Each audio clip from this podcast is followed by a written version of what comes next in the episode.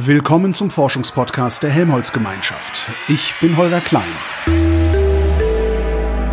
Resonator. Frank Wilhelm Mauch ist Gründer und Direktor des Instituts für Quantum Computing Analytics am Peter Grünberg Institut des Forschungszentrums Jülich.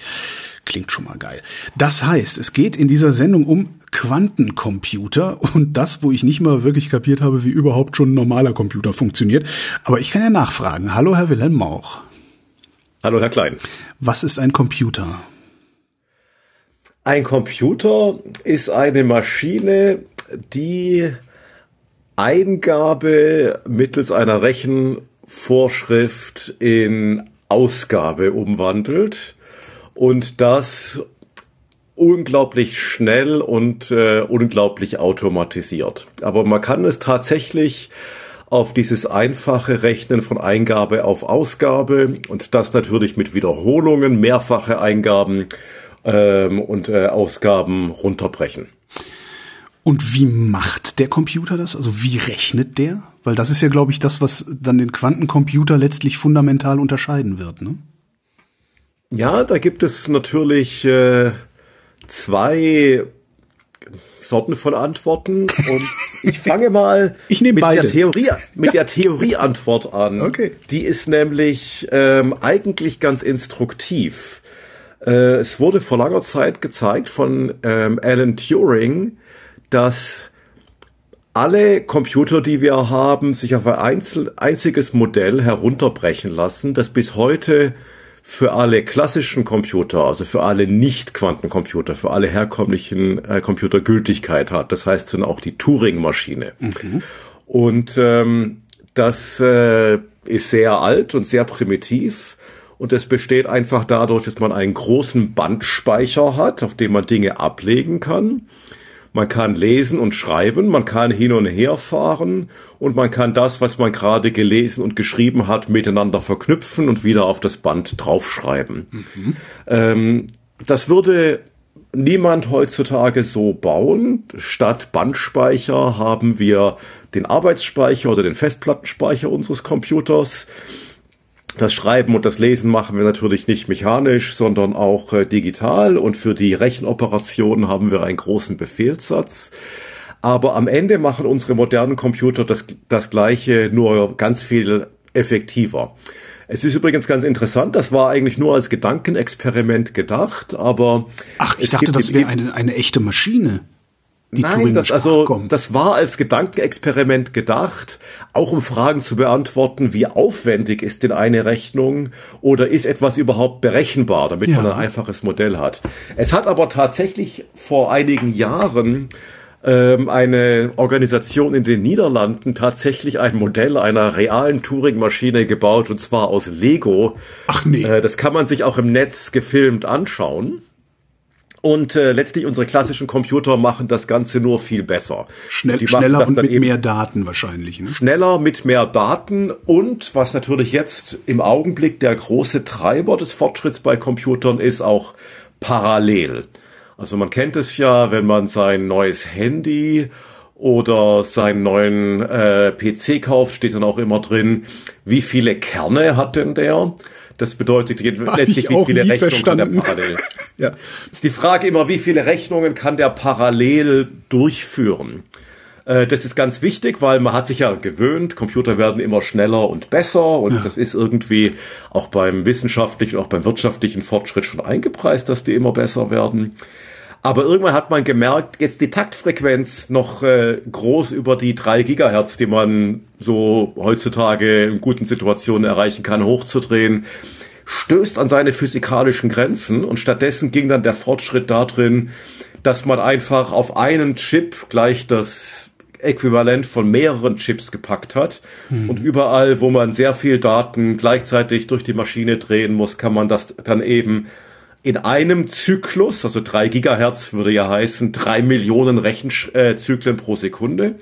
Und wenn man jetzt mehrere Kerne hat, kann man halt bei acht Kernen dann acht dieser Rechenzyklen, also kann man pro Zeiteinheit acht dieser Rechenoperationen gleichzeitig machen. Also hat man praktisch einen, einen, einen virtuellen 24 äh, Gigahertz Prozessor. Ähm, das, äh, das hat man, wobei man natürlich beim Parallelisieren immer gucken muss. Und das Stimmt, da fallen ja auch mehrere bei, Ergebnisse gleichzeitig raus. Ne? Bei Quantencomputern wird es dann noch um eins spannender. Äh, noch also nicht, noch nicht.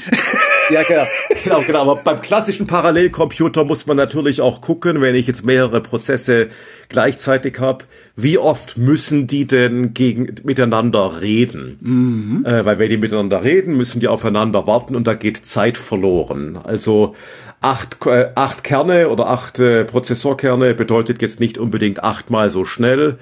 Wenn es gut läuft, äh, sind das dann vielleicht sechs bis sieben Mal. Wenn es schlecht läuft, bringt es ganz wenig, wenn man wirklich alles hintereinander durchmachen muss. Und was Sie vielleicht schon mal gehört haben, ist, dass jetzt der letzte Schrei ist, wenn es wirklich Aufgaben gibt, wo man ganz massiv parallel dran gehen muss. Und das ist oft der Fall in der künstlichen Intelligenz. Da nimmt man gar nicht mehr den klassischen Prozessor, die klassische CPU, Central Processing Unit. Zu Grafikkarten sondern nehmen die, ne? Man nimmt die Grafikkarten, genau. Die können ganz, ganz wenig, aber die können das dann gleich hundertfach parallel und äh, sind dann für bestimmte Aufgaben eben viel besser als eine Farm aus vielen normalen CPUs. Wo sind denn eigentlich oder ja doch, wo sind die physikalischen Grenzen der Taktfrequenz oder warum gibt es die? Also die eine physikalische Taktfrequenz äh, äh, Grenze ist, dass wir ja auch auf den verschiedenen Transistoren, die auf einem Prozessor sind, äh, kommunizieren müssen. Diese Kommunikation kann nicht schneller sein als die Lichtgeschwindigkeit. Mhm. Und in der Praxis, weil sich die Signale nicht im Vakuum, sondern auf dem Chip ausbreiten, ist es auch ein bisschen langsamer als die Lichtgeschwindigkeit. Und die Elemente können nicht mehr so viel kleiner werden, ähm, weil man dann irgendwann an der Stelle ist, wo in einem Transistor nur noch ganz wenige Atome drin sind und mm. das mhm. Modell des Transistors zusammenbricht. So einem Transistor hat man ja Silizium, aber er funktioniert nur, weil auch ein ganz kleiner Anteil Störatome drin ist, Phosphor oder Stickstoff. Aha. Und äh, wenn ich ein Prozent äh, Phosphor habe, aber nur 50 Atome, dann habe ich halt in der Hälfte meiner Transistoren überhaupt kein Phosphor mehr drin, dann tut's nicht mehr. Verstehe. Das andere Problem ist, ähm, dass wir irgendwann dazu kommen, ähm, dass ähm, die äh, Wellenlänge äh, des Lichts und die, die Fähigkeit, ähm, nicht Wellenlänge des Lichts, Wellenlänge von Mikrowellen, äh, eine Rolle spielen. Äh, wenn ich sehr, sehr auf sehr schnelle Taktfrequenzen gehe, ist das nicht mehr so wie die Abläufe innerhalb meines Radios, dass ich äh, verschiedene Leitungen zwischen Bauelementen habe, sondern dann funktioniert die Signalausbreitung mehr wie Radar. Dann wird es ein Problem, dass ich da Wellen managen muss. Okay. Und äh, das wird auch sehr viel kleiner, sehr viel schwieriger. Und ähm, auch äh, verschiedene Bauelemente kann man einfach auch vom Energieverbrauch nicht mehr höher takten. Wenn Sie einen bestimmten Energieverbrauch pro Zeiteinheit haben und das nochmal verzehnfachen, dann wird die Leistung, die so ein Prozessor äh, funktioniert, so hoch, dass Sie das nicht mehr kühlen mhm. können. Tatsächlich ist das Kühlen von Hochleistungsrechnern heute schon sehr, sehr aufwendig. Das heißt, die drei Gigahertz, die bei mir zu Hause vor sich hinrechnen, grenzen schon beinahe an Magie. Da, das hat man schon ganz schön ausgereizt. Ja. Da hat man so bei physikalischen Gesetzen, wo man in der Physik sagt, naja, bei der Skala wird es dann schwierig, haben dann Ingenieurinnen und Ingenieure gesagt, klar, wissen wir, aber jetzt reizen wir die Skala auch wirklich bis an ihre Grenze aus.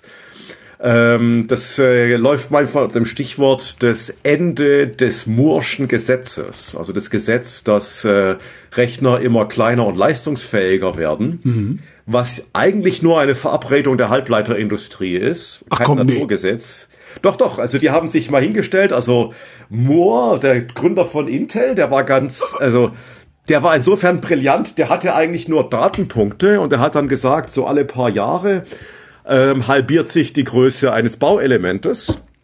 Und das wurde sehr, sehr lange durchgehalten. Und die treffen sich alle paar Jahre und sagen dann, okay, wenn wir jetzt den Fortschritt weiterschreiben müssen, müssen die Transistoren zum 11, zum 8, zum 6 Nanometer Größenknoten kommen. Und das müssen wir irgendwie erreichen. Und der Wettbewerb ist so hart, dass die das dann auch irgendwie alles wieder schaffen. Das Ende des Moore'schen Gesetzes wurde schon sehr, sehr oft vorhergesagt, also eigentlich schon in den 90er Jahren. Und äh, ich weiß gar nicht, von wem diese Aussage ist, aber also paraphrasiert, Nachrichten über den Tod des Moore'schen Gesetzes waren bis jetzt immer verfrüht.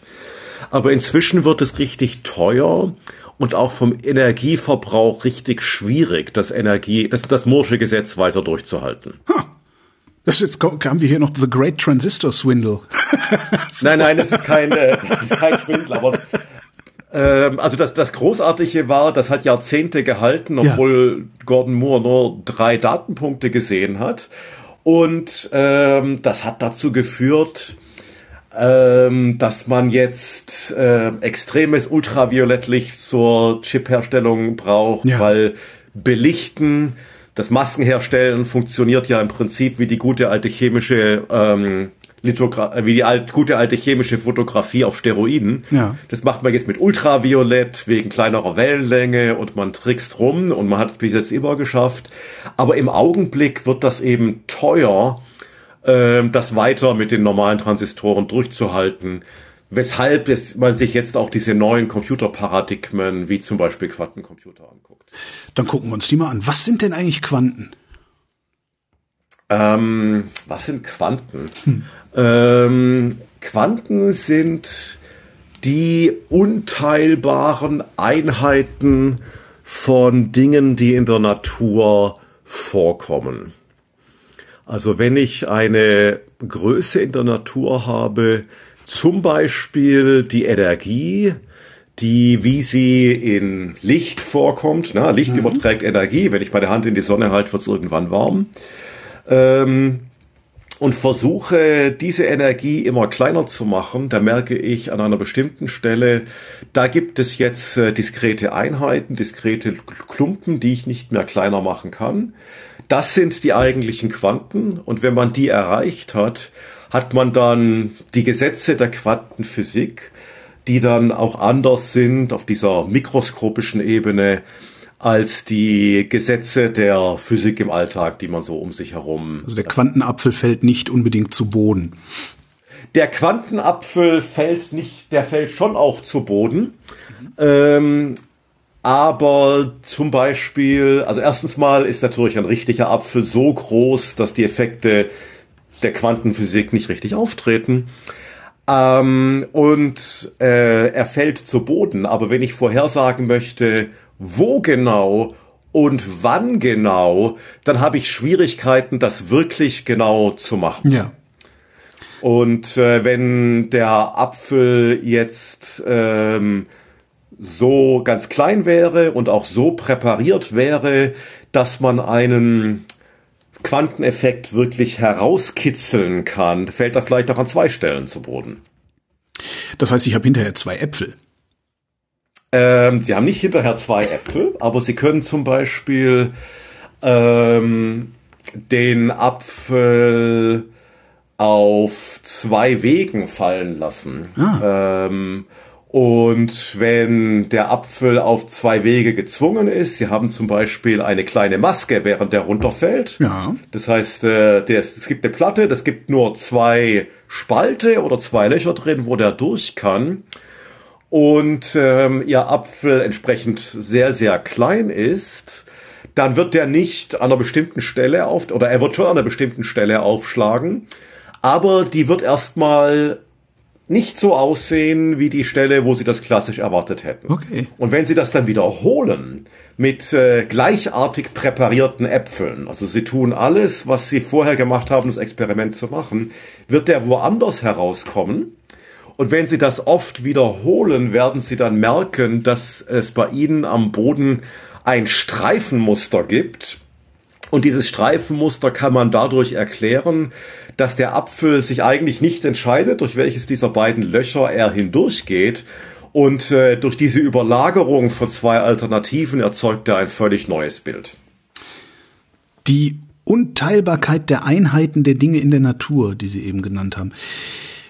Wissen wir, dass die unteilbar sind oder kann es auch sein, dass wir die nur noch nicht teilen können? Also das ist immer so eine Unteilbarkeit unter bestimmten Bedingungen. Mhm.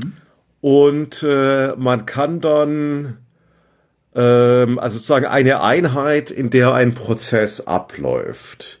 Wenn wir ein Beispiel nehmen, ja, die Beispiele sind natürlich jetzt alle. Das ist schwierig, ich weiß. Ein wenig verkopft, aber wenn Sie einen Lichtstrahl nehmen, ja. äh, nehmen wir Lichtteilchen. Das ist so das das akademische Beispiel, zwar das akademische Beispiel, aber vielleicht ganz gut äh, vermitteln kann. Mhm. Also stellen Sie sich vor, Sie haben Licht, äh, Sie merken, das prallt bei Ihnen auf der Haut auf, es wird immer wärmer.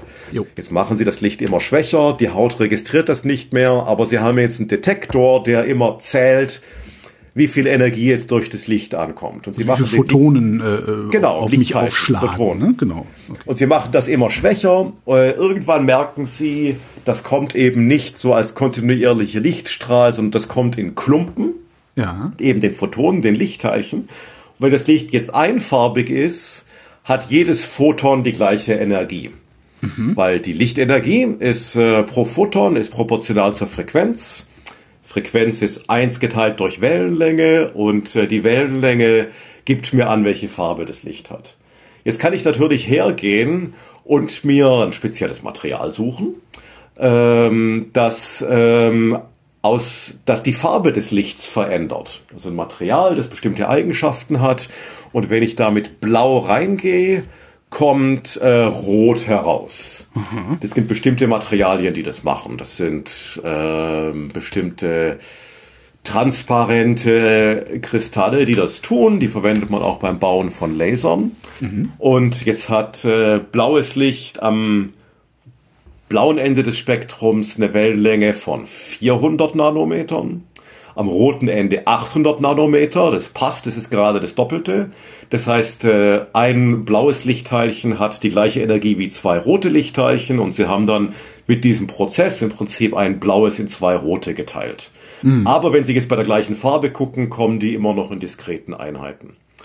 Und ähm, das ist sozusagen in der ähm, in der technologieorientierten Quantenphysik das, was wir meinen, wenn es nicht mehr geteilt werden kann. Okay. Es gibt natürlich noch die fundamentale Physik, die Welt der Kolleginnen und Kollegen aus der Elementarteilchenphysik, wo man merkt, äh, es gibt die Atome als Materiebausteine.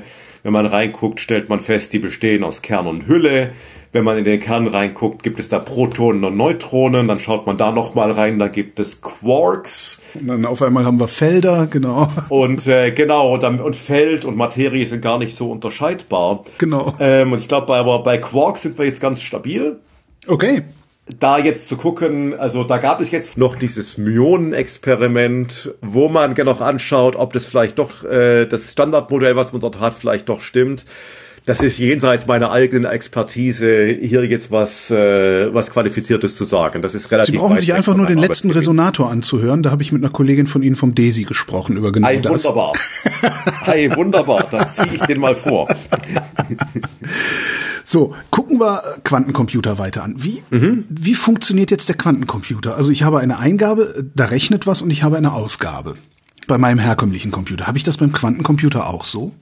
Das haben sie auch so und tatsächlich die Eingabe und die Ausgabe sind auch weiterhin binäre Daten. Also weiterhin nehme ich meine Daten, Text, Sprache, Bilder, Messergebnisse und schlüssel sie erstmal auf in Nullen und Einsen. Und ähm, so lese ich das auch aus. Das heißt also, die, die Darstellung meiner Daten ist immer noch binär. Ja. Der Unterschied passiert jetzt, wenn ich in die Rechnung hineinschaue. In einem klassischen Computer teile ich die, wie wir gerade schon besprochen haben, möglicherweise auf so ein paar Stränge auf. Aber in einem Strang habe ich da meine Daten in so ein paar Register aufgeteilt. Ähm, hier steht die eine Information, hier steht die andere Information. Und zu jedem Zeitpunkt, wenn ich in so ein Register angucke, hat es einen bestimmten Zahlenwert. Mhm. Kann ich immer mal checken. Ähm, wunderbar. Das entspricht in dem Bild, was wir von dem fallenden Apfel hatten, tatsächlich dem klassischen Apfel. Wenn der Apfel runterfällt, dann ist der irgendwann äh, zu jedem Zeitpunkt an einem bestimmten Ort. Und es, äh, in erster Näherung fällt er gerade runter, in zweiter Näherung kriegt er dann noch ein bisschen Luftwiderstand. Mhm. Wenn der Wind von der Seite kommt, driftet er vielleicht noch in eine Richtung ab, aber er ist immer an einem bestimmten Ort. In der Quantenphysik machen wir jetzt das gleiche, was wir vorhin gesagt haben, dass der Apfel, wenn er zwei Löcher hat und die Löcher quantenmechanisch richtig designt sind, also wenn ich das dazu sage, vielleicht als kleiner Exkurs, dann habe ich immer im Hinterkopf, dass die klassische Physik, die wir kennen, ist sozusagen ein Spezialfall der Quantenphysik. Mhm. Ähm, das äh, sozusagen ein wichtiger Spezialfall. Äh, das heißt, ich muss immer dazu sagen, ich präpariere das so, dass etwas nicht Klassisches passiert. Etwas, was mit der klassischen Physik nicht vereinbar ist. Und wenn ich das jetzt mache, habe ich, haben wir ja gesagt, dann gibt es am Ende ein Bild, das dazu passt, dass der Apfel durch die beiden Löcher gleichzeitig geht. So, jetzt mache ich das gleiche im Quantencomputer mit Daten. Jetzt erlaube ich meinen Registern, während gerechnet wird, bevor ich an dem Ergebnis schaue, mehrere Werte auf eine bestimmte Art und Weise gleichzeitig zu haben, auf eine quantenmechanische Art und Weise gleichzeitig zu haben. Das ist, ähm, das heißt, ich kann, wenn ich zum Beispiel etwas an der Liste nachschaue, dem Register sagen, das, was du jetzt angucken sollst, ist nicht ein Eintrag in der Liste, das ist die ganze Liste. Ähm, das heißt, der, so ein einzelnes Register kann unglaublich parallel verarbeiten. Ich muss nicht vorher sagen, wenn ich achtmal parallel rechnen möchte, muss ich achtmal den Prozess, äh, muss ich acht Prozessoren bauen mhm. und äh, die verschiedenen Rechnungen eine pro Prozessor laufen lassen, sondern ich kann das in meinem einzelnen Prozessor machen. Das hat aber jetzt einen Pferdefuß, denn während ich rechne, äh, wenn ich da jetzt nachgucken würde, ähm, und der Quantencomputer beschließt gerade in ganz vielen Werten gleichzeitig zu sein. Ja. Was kommt denn da als Ergebnis raus? Damit kann ich ja gar nichts anfangen. Der bringt dann irgendwas. Und das stimmt tatsächlich, dass er irgendwas bringt. Ähm, er bringt alle möglichen Ergebnisse mit bestimmten Wahrscheinlichkeiten. Das ah, heißt, ich, ja. das heißt, ich muss am Schluss meinen Algorithmus so bauen, im Prinzip wie der Apfel, der dann hinter diesem Aufbau aufschlägt, dass diese Unsicherheit wieder rausgenommen wird, so dass ich am Ende ein vernünftiges Ergebnis bekomme. Das ist die ein Kunst beim Programmieren von Quantencomputern. Wenn Sie sagen, der Quantencomputer beschließt, wie beschließt er das? Der hat ja keinen okay. Willen. Ja, beschließen ist da, glaube ich, tatsächlich das, äh, das Wort, äh, das falsche Wort, aber okay äh, wenn, wir, wenn wir den Quantencomputer programmieren, da haben wir eine Programmiersprache, die ähm, einer Primit also die der Programmiersprache von einem klassischen Computer eigentlich relativ stark ähnelt. In dem Sinn, es mhm. gibt äh, eine Zeitachse, auf der sind Befehle angeordnet und ich habe meistens außenrum eine Programmierumgebung, die dafür sorgt, dass ich mich mit den Details der Hardware nicht so richtig auseinandersetzen muss, dass es bequem zu äh, programmieren ist. Mhm. Der Clou ist jetzt aber, dass mir durch diesen Charakter der Quantendaten, dadurch, dass die mehrere Werte gleichzeitig haben können, das nennt man eine Überlagerung von Werten, habe ich einfach Befehle in meinem Befehlssatz, den ich den Quantencomputer geben kann, die das ausnutzen. Die sagen, lieber Quantencomputer, wir wissen, du startest in Null, aber jetzt gehe bitte mal auf eine 50-50 Überlagerung von 0 und 1. Und insofern, der Quantencomputer beschließt das nicht, sondern bei der Programmierung haben wir Befehle, die diese Überlagerungen erzeugen und dies uns zum Beispiel überlegen, äh, uns erlauben, ich möchte was testen, wo ich einmal eine Eingabe 0 habe, einmal eine Eingabe 1 habe und ich sage meinem Register, okay, jetzt mach mir 0 und 1 gleichzeitig und schick mal das an den Test. Wie also sagen Sie dem Quantencomputer, dass er dieses Überlagern machen kann. Weil also sitzt mein, es, ich, ich wirklich, ich kann nicht programmieren. Ich erinnere mich dunkel an das, was wir damals in der Schule gemacht haben. Das ist auch 30, über 30 Jahre her. Ähm, ist das nicht ein, ist, also ich weiß noch so, ne, if und also if then und else gab's dann auch immer noch. Und die Überlagerung wäre dann doch vielleicht dieses das else, oder? Ja, die Überlagerung ist, ähm, ich würde das jetzt nicht als else bezeichnen, aber zum Beispiel, was man machen kann, da kann man vielleicht zurückgehen darauf, wie man sich mal ein Quantenqubit äh, darstellen kann. Also der Befehl, den man hier ausübt, vielleicht sage ich das erstmal, wenn ich jetzt ein Bit habe, ja. könnte ich sagen, negiere das Bit. Also gehe von 0 auf 1 oder gehe von 1 auf 0. Das ist jetzt sehr hardwarenah mhm. und sehr primitiv gedacht. Das kann ich auf einem klassischen So verstehe ich das ist gut. und auf dem Quantencomputer habe ich mehr Möglichkeiten. Also dass der, die klassischen Daten, das ist sozusagen das Teilchen. Und jetzt nutze ich in der Quantenphysik, dass ich Teilchen und Welle gleichzeitig habe und nutze den Wellencharakter. Wellen sind nicht diskret, Wellen sind kontinuierlich und dem sage ich jetzt, negiere das Bit, aber mach das nicht ganz, mach das nur zur Hälfte. Man kann das äh, so darstellen, das ist tatsächlich im Quantencomputing eine sehr gebräuchliche Darstellung. Wenn ich ein Bit habe mit 0 und 1, dann ist das gleichwertig, also mathematisch gleichwertig. Ähm, und auch physikalisch gibt es da eine gewisse Ähnlichkeit, das sage ich dann vielleicht am Ende, ähm, einer Kugel. Mhm. Ja, also ich habe eine Kugel, eine Kugeloberfläche und die 0 schreibe ich an den Südpol und die 1 schreibe ich an den Nordpol. Und viele und Wege, alle Wege führen dahin. Genau, aber ein klassischer Computer, der hat nur die 0 und die 1. Das heißt, der kann die 0 setzen, ja. er kann die 1 setzen oder er kann tauschen. Ja. Ähm, ein, oder er kann einfach nichts tun. Ähm, ein Quantencomputer ähm, folgt äh, anderen Gesetzen. Er darf ähm, nämlich die Kugel beliebig drehen. Ja. Das heißt, ähm, und er darf auch nur die Kugel beliebig drehen. Äh, die Operation jetzt von 0 auf 1 zu gehen, kann man sich überlegen. Ja? Südpol ist die 0, Nordpol ist die 1. Jetzt drillt man einmal durch den Äquator und den Erdmittelpunkt hm. eine Achse und um die rotiert man um 180 Grad. Hm. Ja, dann hat man von 0 auf 1 und von 1 auf 0 gedreht. Aber im Quantencomputer sind alle Drehungen erlaubt. Äh, das heißt, ich kann die Drehung auch nur zur Hälfte machen und da bin ich auf dem Äquator. Was heißt das jetzt auf dem Äquator zu sein? Ja, also diese Darstellung, die heißt nach ihrem Entdecker die Blochkugel. Ähm, oder Entdecker, nachdem der die äh, benutzt hat, also mhm. Felix Bloch.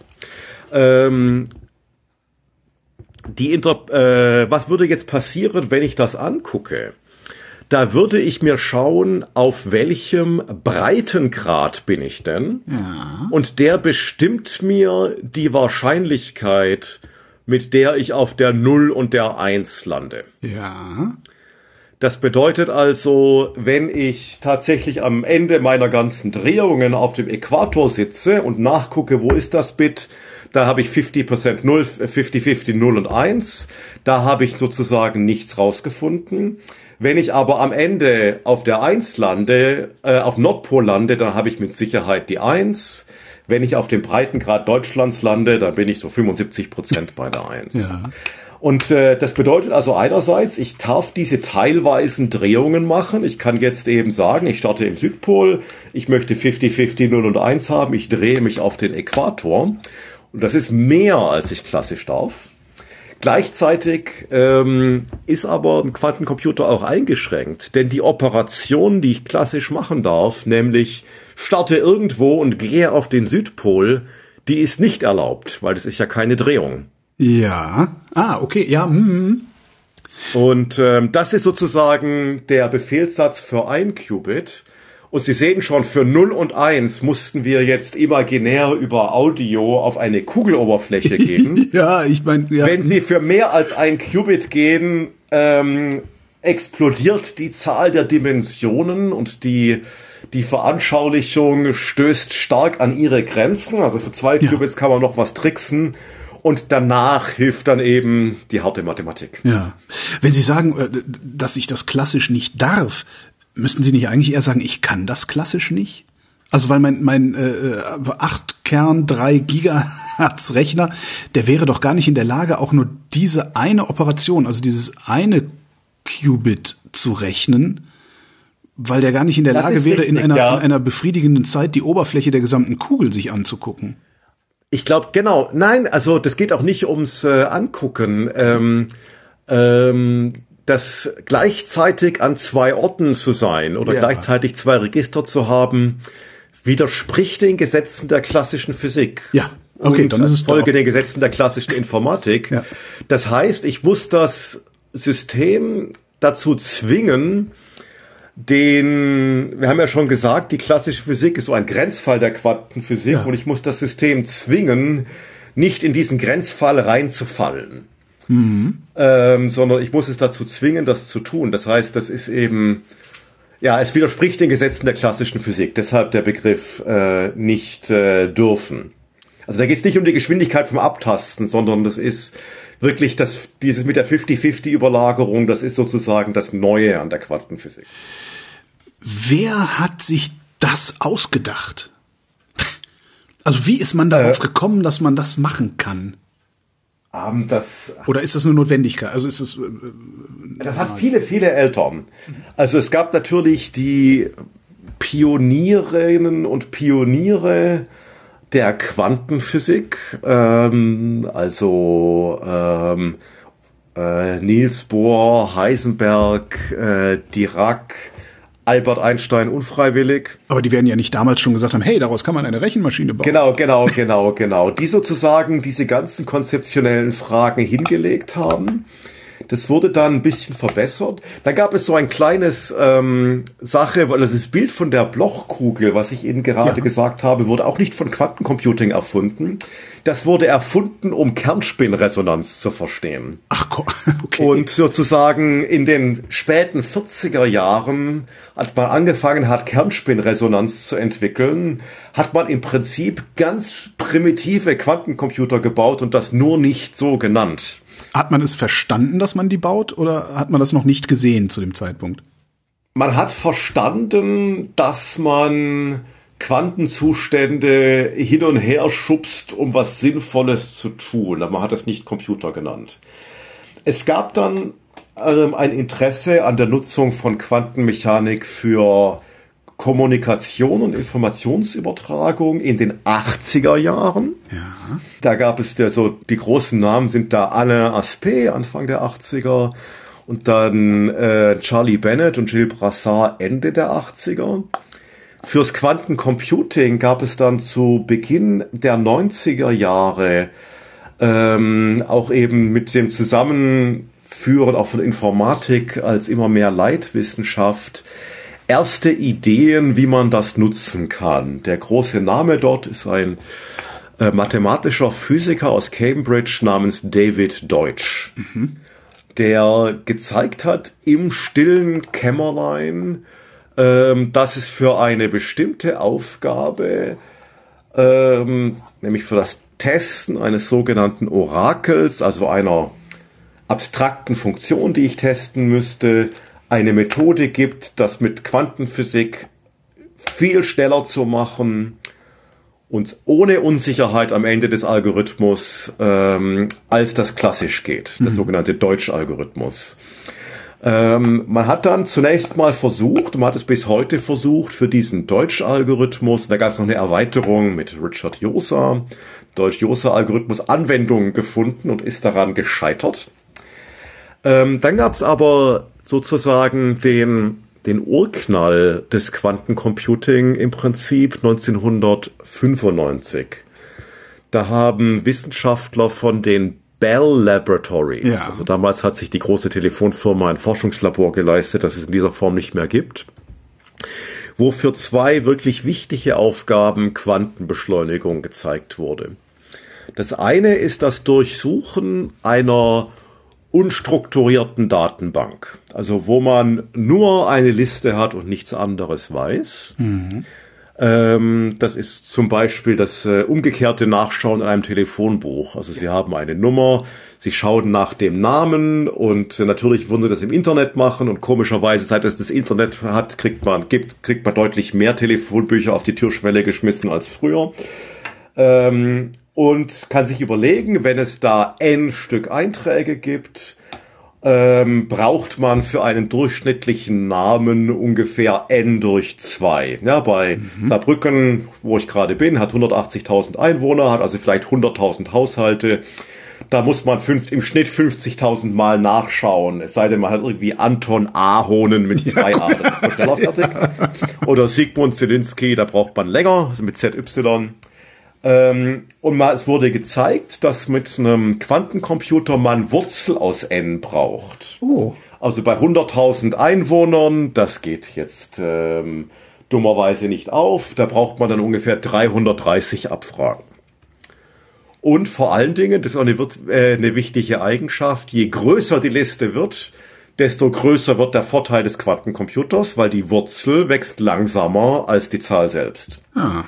Das war die eine Hälfte des Urknalls. Die andere Hälfte des Urknalls war die Aufgabe, eine, das hört sich jetzt sehr verkopft an, aber bleiben Sie dabei. Ich bemühe mich. Ähm, ähm, eine lange ganze Zahl in ihre Primfaktoren zu zerlegen. Ja, Verschlüsselung, nicht? Genau, Fair- und Entschlüsselung. Ja. Ähm, ja, das geht ja bei kleineren Zahlen, geht das ganz einfach. Aber je größer die Zahl wird, desto schwieriger wird das. Und tatsächlich wächst das mit der Stellenzahl der Primzahl exponentiell. Vor Corona hätte man jetzt, glaube ich, sehr, sehr lange erklärt, was exponentielles Wachstum ist.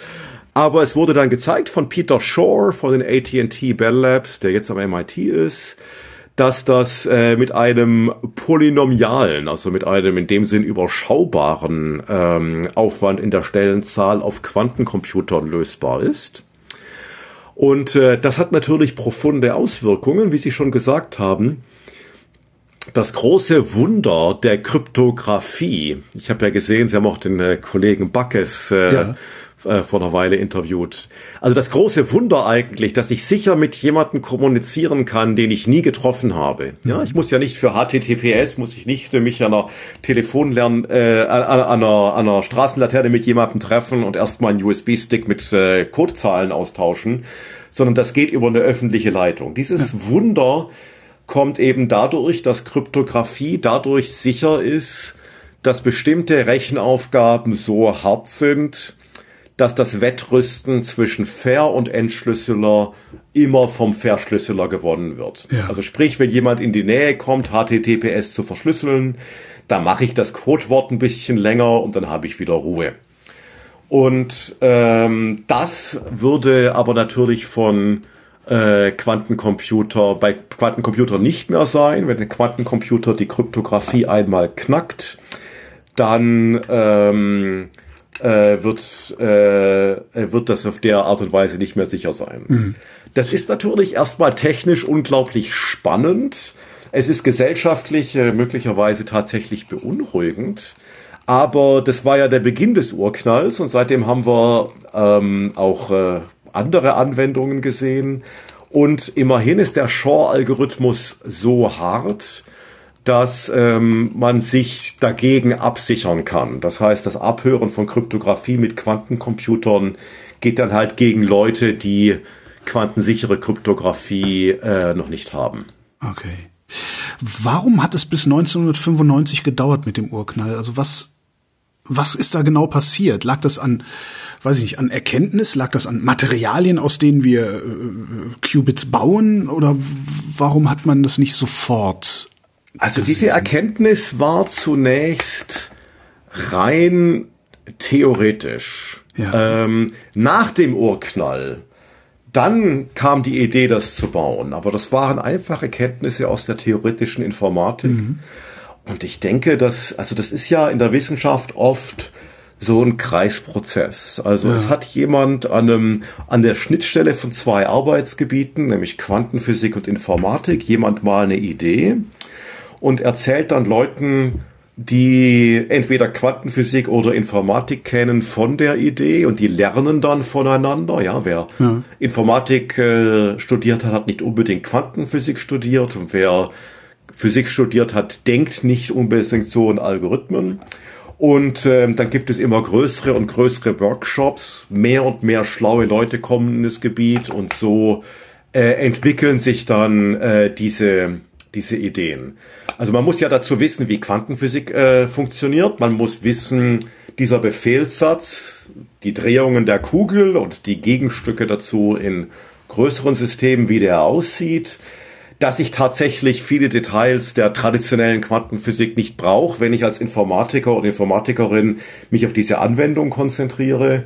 Gleichzeitig wissen Physikerinnen und Physiker nicht, dass das jetzt eine coole Aufgabe zu lösen ja. ist. Und äh, so spiralisiert sich das eben. Man sieht dann auch, also damals waren, damals, ich habe noch was anderes ge, ge, geforscht in der Zeit, aber damals wurden halt die Konferenzen auch, äh, die wuchsen dann in der Teilnehmerzahl von 30 Leuten auf 50 und auf 100 und dann gab es dann plötzlich mehrere Konferenzen ja. und so spiralisierte das sich dann eben hoch. Und äh, am Ende des Urknalls wurde dann auch immer klarer, was so die Anforderungskatalog ist, um tatsächlich dann Hardware zu bauen. Und natürlich war das auch dann dadurch motiviert, dass man schon am Horizont hatte, dass man im Prinzip in der Lage war, Quantensysteme tatsächlich zu steuern. Mhm. Wie, Sie sagten Hardwarebau, äh, Anforderungen an die Hardware. Wie weit sind wir denn davon entfernt, falls wir es überhaupt sind, dass ein Gerät da steht? Dass das, also gibt es überhaupt ein Gerät, das das kann? Oder ist das alles noch was, was in der Theorie äh, äh, ja, auf, auf, auf der Tafel stattfindet? Nein, das, wir haben da also vielleicht gerade tatsächlich den zweiten Urknall. Oh. Urknall gibt's eigentlich nur einen. Ja. ja, aber nicht bei uns. Wenn Sie was, wenn Sie was über Kosmologie gehört haben. Mhm. Ähm, also da ging es ja zunächst mal drum, aus der Quantenphysik als Wissenschaft zum Erklären von Beobachten eine Ingenieurskunst zu machen, nämlich also was, mit dem man was auch bauen kann. Ja. Das hatte sich aber Mitte, Ende der 90er Jahre in ein paar Gebieten so entwickelt. Mhm. Zunächst mal gibt es verschiedene Hardware-Plattformen, in denen man das bauen kann. Da gibt es welche, die ähneln tatsächlich Computerchips, die stark gekühlt werden müssen. Es gibt aber auch welche, die sogenannten Ionenpfeilen Qubits, die ähneln mehr der Technologie von Atomuhren. Mhm. Dass man verschiedene Hardware-Plattformen hat, ist beim Computer eigentlich auch nicht so ungewöhnlich. Wenn man ins Deutsche Museum geht, sieht man Computer, die basieren auf Relais, auf ja. Röhren, auf ähm, mechanischen Elementen, auf Zahnräder. Und irgendwann hat sich der Halbleiter durchgesetzt. Genau, genau. Und in dieser Findungsphase sind wir bei Quantencomputern im Augenblick auch. Ach cool. Und da gab es ein ganz wichtiges Ergebnis von einem Hardware-Labor bei Google Ende, der 19, der, Ende des Jahres 2019. Ähm, da wurde Quantenüberlegenheit gezeigt. Quantenüberlegenheit? Quantenüberlegenheit. Das ist sozusagen der Test im, unter extremen Laborbedingungen ähm, mit dem man ähm, ein Quantencomputer etwas geleistet hat, was die größten Supercomputer der Welt nicht mehr in akzeptabler Zeit können. Okay. Und in dem Satz hat möglicherweise fast jedes Wort eine Fußnote. Äh, also was die gemacht haben. Wir haben Zeit, Herr Wilhelm auch. Ähm, ist zunächst mal, was wurde dort eigentlich gebaut? Man jo. hat einen chipbasierten Quantencomputer gebaut. Der hatte mehr als 50 Quantenbits. Ähm, Quantenbit haben wir schon gesagt. Ich, ja, ich habe gerade gedacht, wie übersetze ich diese 50 Dinge in 50 Kugeln, die keine Kugeln mehr sind, sondern das mal 50 Mal machen, was diese Kugel und mein Gehirn hat gerade ein bisschen wehgetan. Aber ja. 50 Mal. Sie unterschätzen das Problem. Äh, Sie unterschätzen das Problem. Vermutlich, ähm, ja. Denn ähm, wenn ich, ähm, also in dem Fall waren es 53 Qubits. Ja. Und wenn man sich fragt, warum baut jemand eine Primzahl an Qubits? Das ist ganz einfach, die haben 54 gebaut und eins funktionierte nicht. ähm, Wäre aber, wär aber äh, eine schöne Legende gewesen mit, dem, mit der Primzahl. Nein, nein, die haben also ein 6 mal 9 Rechteck gebaut und okay. ähm, das von 54, 53 funktionieren ist bei dieser Technologie auch tatsächlich eine Leistung. Das ist noch sehr früh. Und jetzt, ähm, wenn ich, wir haben ja jetzt gesehen, wenn ich äh, von einem äh, Quantenbit, äh, wenn ich das äh, versinnbildlichen möchte, gehe ich auf eine Kugel. Ja. Das heißt, für ein Bit brauche ich äh, zwei Gleitkommazahlen. Ich brauche den Längengrad, ich brauche den Breitengrad. Ja.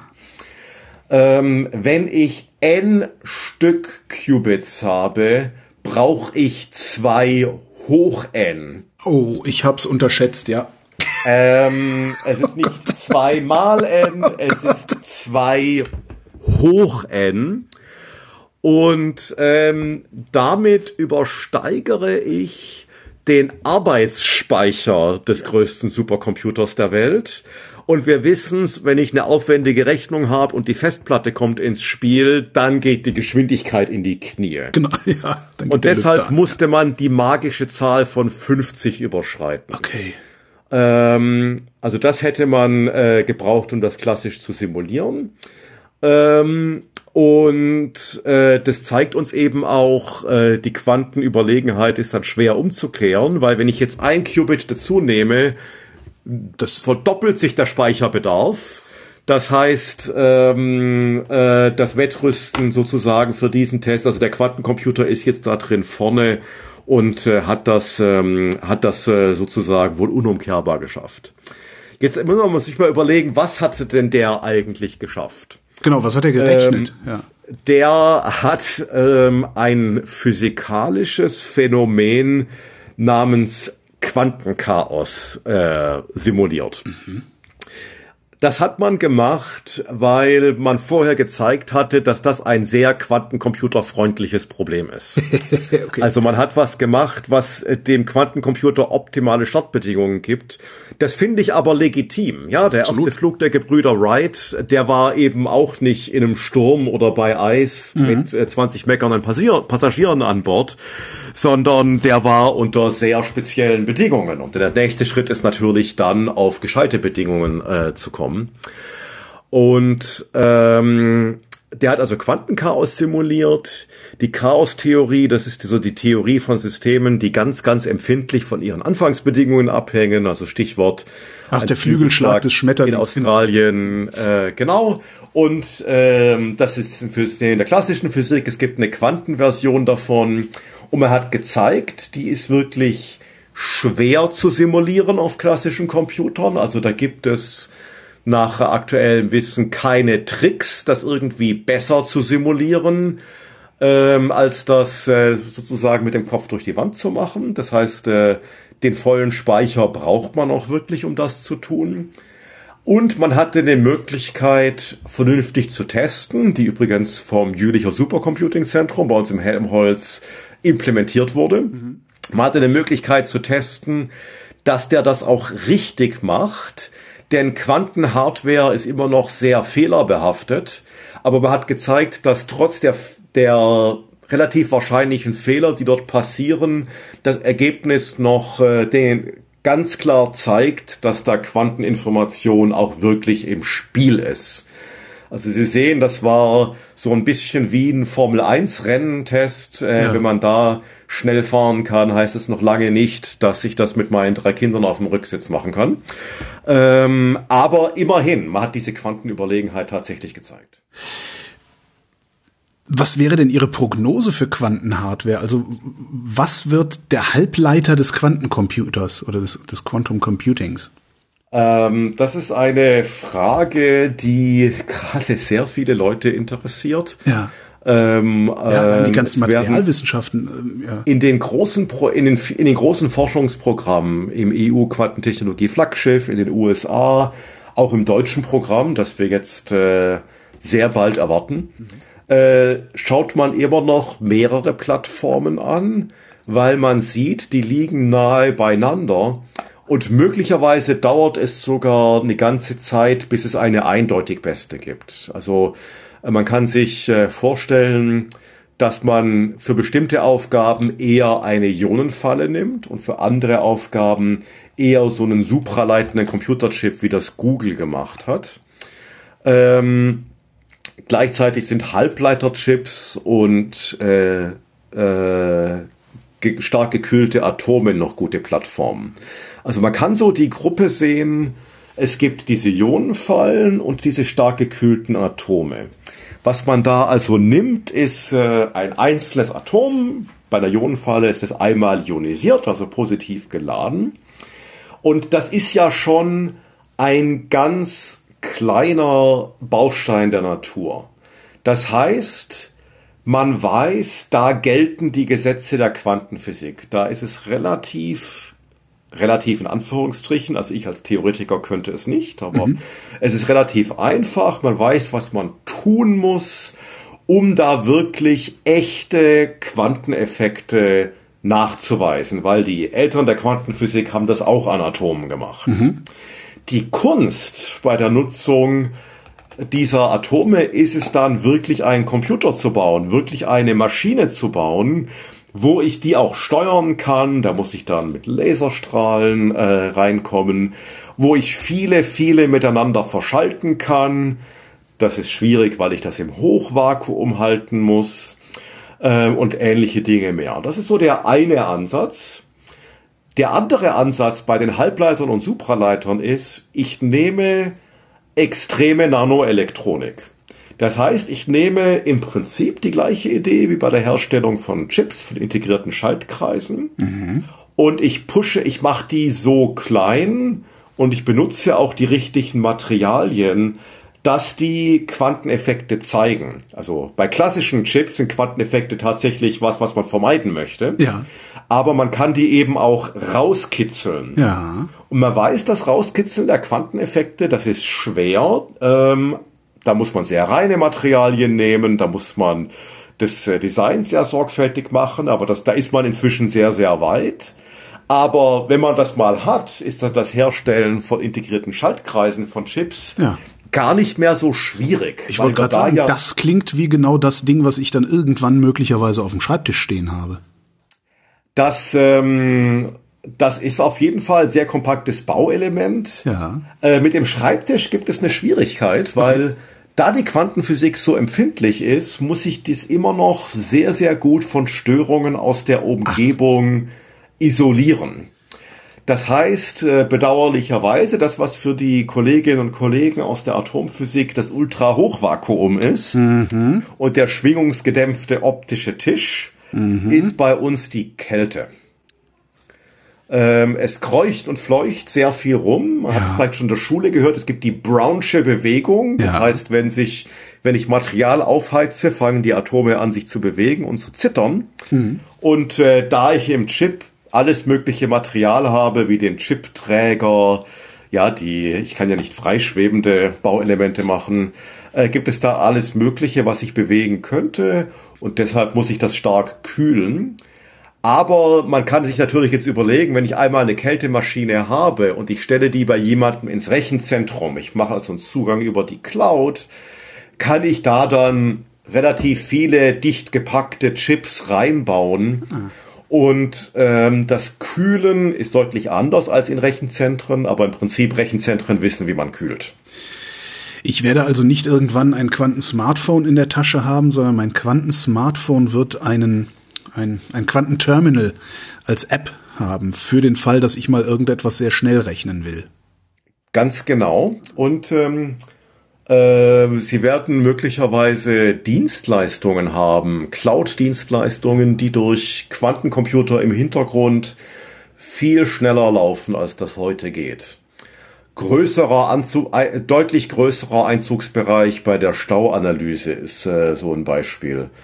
Ähm, die Anwendungen, die wir für Quantencomputer kennen, ähm, sind auch Anwendungen aus dem Big Data, aus dem Hintergrundbereich der IT. Ja. Das kann natürlich daran liegen, dass wir bei persönlichen Anwendungen noch nicht so genau geguckt haben. Also Alan Turing hat auch nicht vorhergesehen, dass wir Computer zum Verschicken von Katzenbildern verwenden werden. ähm, und ähm, auch die klassischen Computer waren ja was, was im Hintergrund der Gesellschaft äh, gelaufen ist. Also ja. zwischen Alan Turing und dem PC liegen äh, 35 Jahre. Äh, und so ist es bei Anwendungen für Quantencomputer auch. Aber der Trend geht ja auch ohnehin zu, äh, zu Cloud-Zugang. Mhm. Und insofern bereitet uns das keine schlaflosen Nächte, dass das noch so extrem isoliert werden muss. Sie sagten Stauanalyse. Ähm, könnte man, was wahrscheinlich könnte man das? Stehen die Meteorologen bei Ihnen schon Schlange? Weil ich könnte mir vorstellen, dass deren Modelle äh, mit dem Quantencomputer sich sehr gut verstehen würden, oder? Die stehen noch so ein bisschen, die sind noch nicht ganz so weit, also Fluiddynamik oder ja. Gasdynamik auf Quantencomputern ist von den Hardware-Anforderungen ähm, noch relativ weit weg. Also man versucht natürlich jetzt, ähm, ja, wenn ich eine Million fehlerfreier Qubits habe, kann ich unglaublich Sachen machen. Wir haben 50 fehlerbehaftete Qubits. Und auf dem Spektrum zwischen 50 mit Fehlern und 100 äh, und, und einer Million äh, ohne Fehler sind diese Anwendungen der Meteorologie relativ weit hinten. Ja. Ähm, es gibt andere Anwendungen, Bereich schnelle KI. Also wenn ich vielleicht keine so großen Datenmengen habe, aber wenn es darauf ankommt, die Lösung nicht in einer Nacht, sondern in zehn Sekunden zu bekommen ist ein ganz gutes Anwendungsbereich. Das ist Haben Sie gerade gesagt, dass KI nur Statistik ist? Ähm, in der KI sind spielen statistische Methoden eine große Rolle. Es ist aber natürlich mehr. Aber es gibt äh, Routineaufgaben in der KI oder in der KI motivierten Optimierung. Ja, wenn ich zum Beispiel eine Fabrik habe und ich möchte anhand von Sensordaten schauen, wann habe ich ein Problem äh, mit meinen Produkten. Ähm, und ich finde das nach drei Tagen raus, dann habe ich möglicherweise drei Tage Ausschuss produziert. Ja. Äh, wenn ich das in einer Stunde rausfinde, habe ich möglicherweise zwei Autos, wenn es eine Autofabrik ist, einen Ausschuss produziert. Und da können Quantencomputer einen großen Unterschied machen, weil das sind nicht wirklich Big Data, die dort rauskommen. Das habe ich vielleicht mit Big Data trainiert. Das heißt, ein überschaubarer Quantencomputer kann das tun. Und äh, es kommt aber wirklich auf die Zeit an und es ist was, was, äh, wenn man es auf einem klassischen Computer macht, eben, da schlägt wieder die Exponentialfunktion drin, einfach sehr, sehr lange dauert und zu lange, um praktisch zu mhm. Wagen Sie eine Prognose, über was für einen Zeithorizont wir hier reden? Wann werden wir erste Anwendungen, meinetwegen industrielle oder sogar Consumer-Anwendungen sehen? Ähm, ich bin ein Optimist. Ja. Und denke, dass wir im Zeithorizont von fünf bis zehn Jahren es erleben werden, dass Chemikalien und Prozesse in der Chemie ja. mit der Hilfe von Quantencomputern optimiert werden und dass wir uns ziemlich sicher sind, dass wir das mit klassischen Computern nicht hingekriegt hätten. Also man kann natürlich Sachen mit Quantencomputern machen und nicht so genau hingucken, ob es auch klassisch funktioniert hätte. Aber ähm, ich denke, also der Bereich, der, was sozusagen das Übersetzen auf Quantencomputer angeht, ist Chemie und Materialwissenschaft das freundlichste, die freundlichste Aufgabe. Ja. Und ähm, weil die chemische Bindung ist auch ein Problem der Quantenphysik. Das heißt, ich mhm. simuliere ein Quantensystem, nämlich das Molekül, mit einem anderen Quantensystem, den Quantencomputer. Und ähm, die Kolleginnen und Kollegen aus der theoretischen Chemie sind bei der Benutzung extremer Computer auch wirklich Kummer gewöhnt. Also die sind ja, auch stimmt. bereit, mit äh, noch etwas unfertiger Hardware äh, zu arbeiten. Und ähm, am Zeithorizont von fünf bis zehn Jahren äh, bin ich sehr optimistisch, dass äh, das benutzt werden wird, möglicherweise zur beschleunigten Entwicklung von Materialien oder, das ist eine der auf Neudeutsch Killer-Apps der Quantencomputerchemie, ja. dass man äh, chemische Prozesse mit deutlich, deutlich weniger Energie macht. Ich hatte es ja vorhin gesagt, das ist vielleicht auch eine schöne Analogie, mit, dass man zwei hoch 50 Zahlen braucht für einen ja. 50-Qubit-Quantencomputer. Die Kolleginnen und Kollegen aus der theoretischen Chemie kennen dieses Problem schon lange.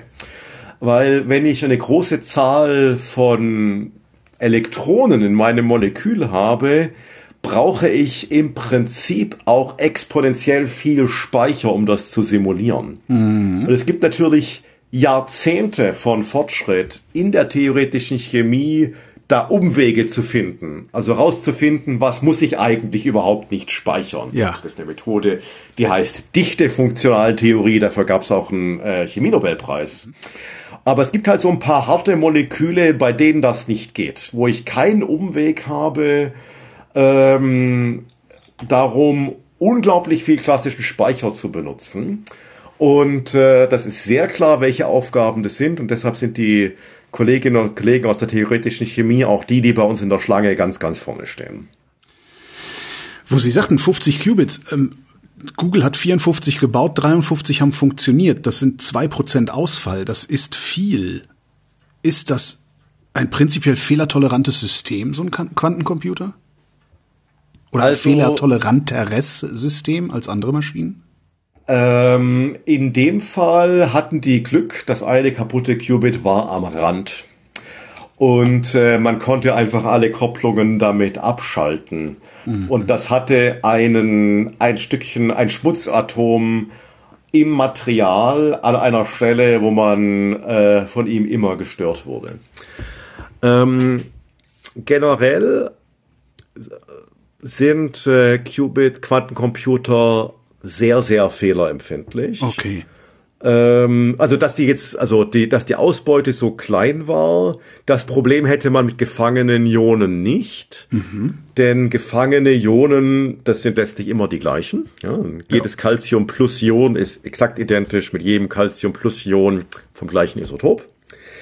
Ähm, bei diesen neuartigen Bauelementen haben wir einfach viel weniger Erfahrung, als die die Halbleiterindustrie hat. Also es gibt zwar eine kleine Industrie mit supraleitenden Schaltkreisen, aber das ist vermutlich weniger als ein Tausendstel der Halbleiterindustrie mhm. und da passiert dann sowas. Das größere Problem ist aber, die Natur möchte gerne klassisch sein, wenn sie groß wird, wenn sie makroskopisch wird. Ja.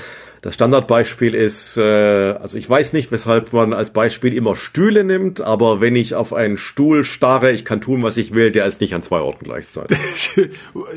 ich ich kenne Zustände, da ist das so, aber über die reden wir jetzt hier nicht in der Öffentlichkeit. Äh, das ist eine Störung des, äh, der Beobachtung.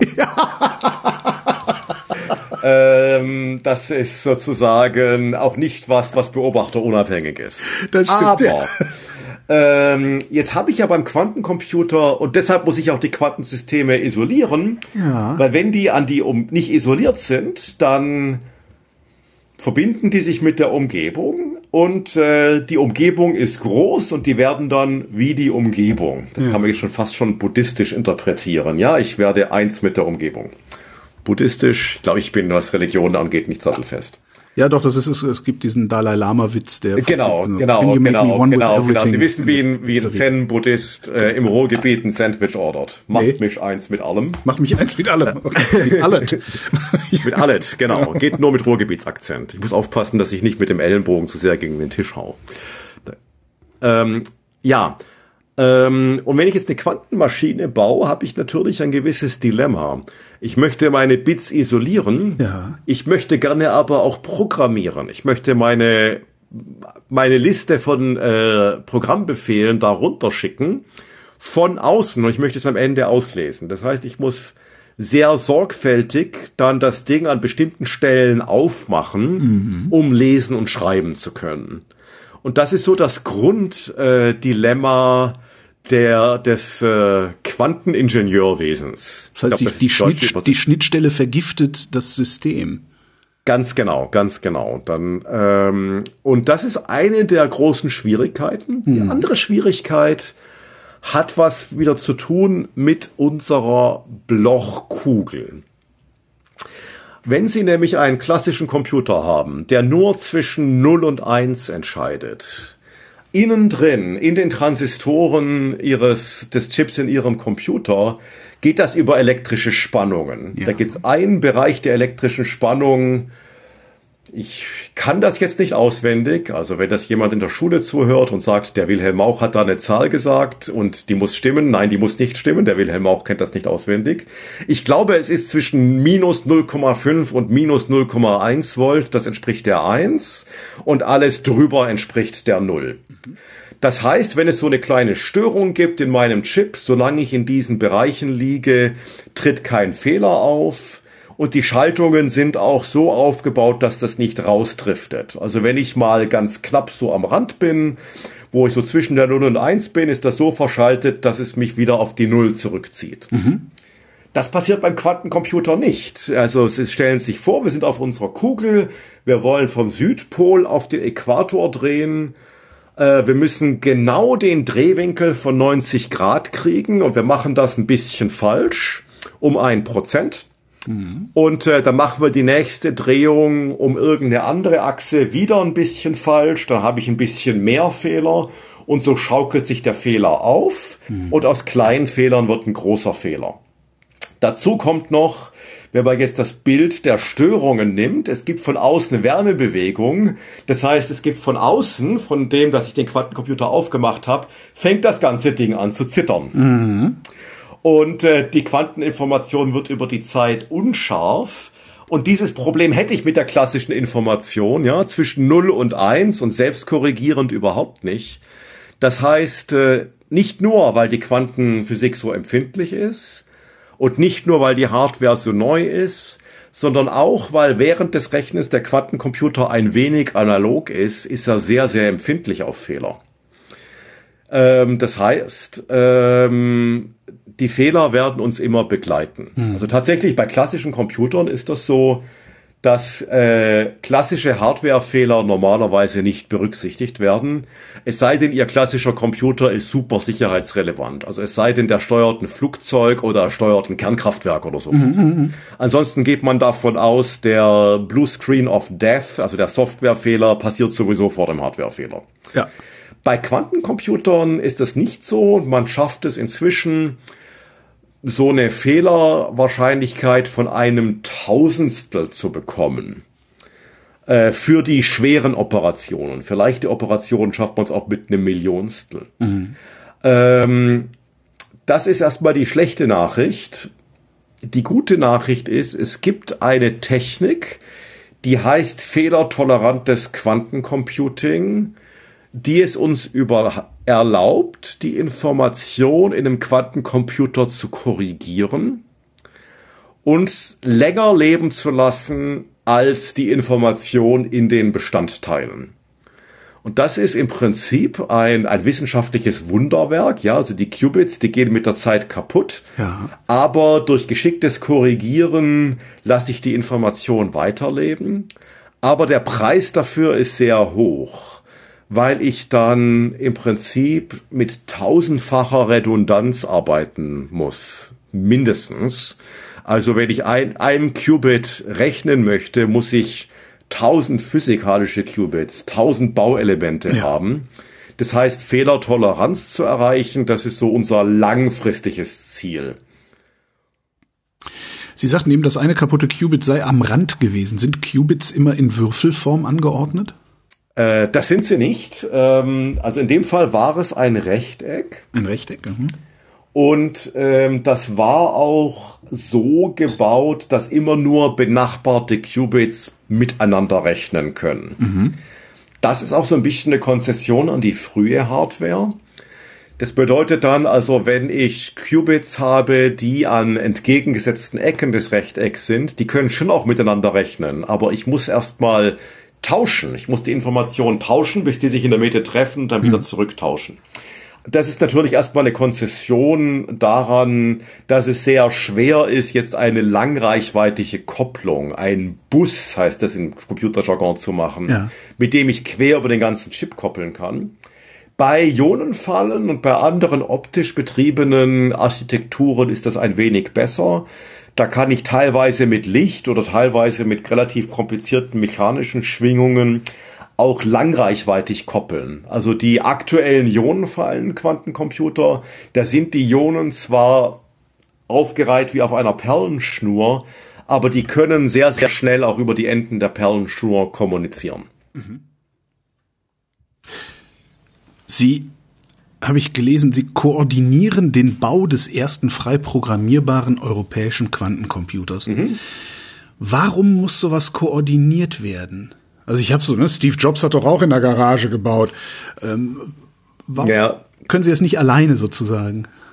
Also gegenüber der Zeit des ersten, ähm, zwischen dem ersten Computer und Steve Jobs waren ja mehrere Jahrzehnte.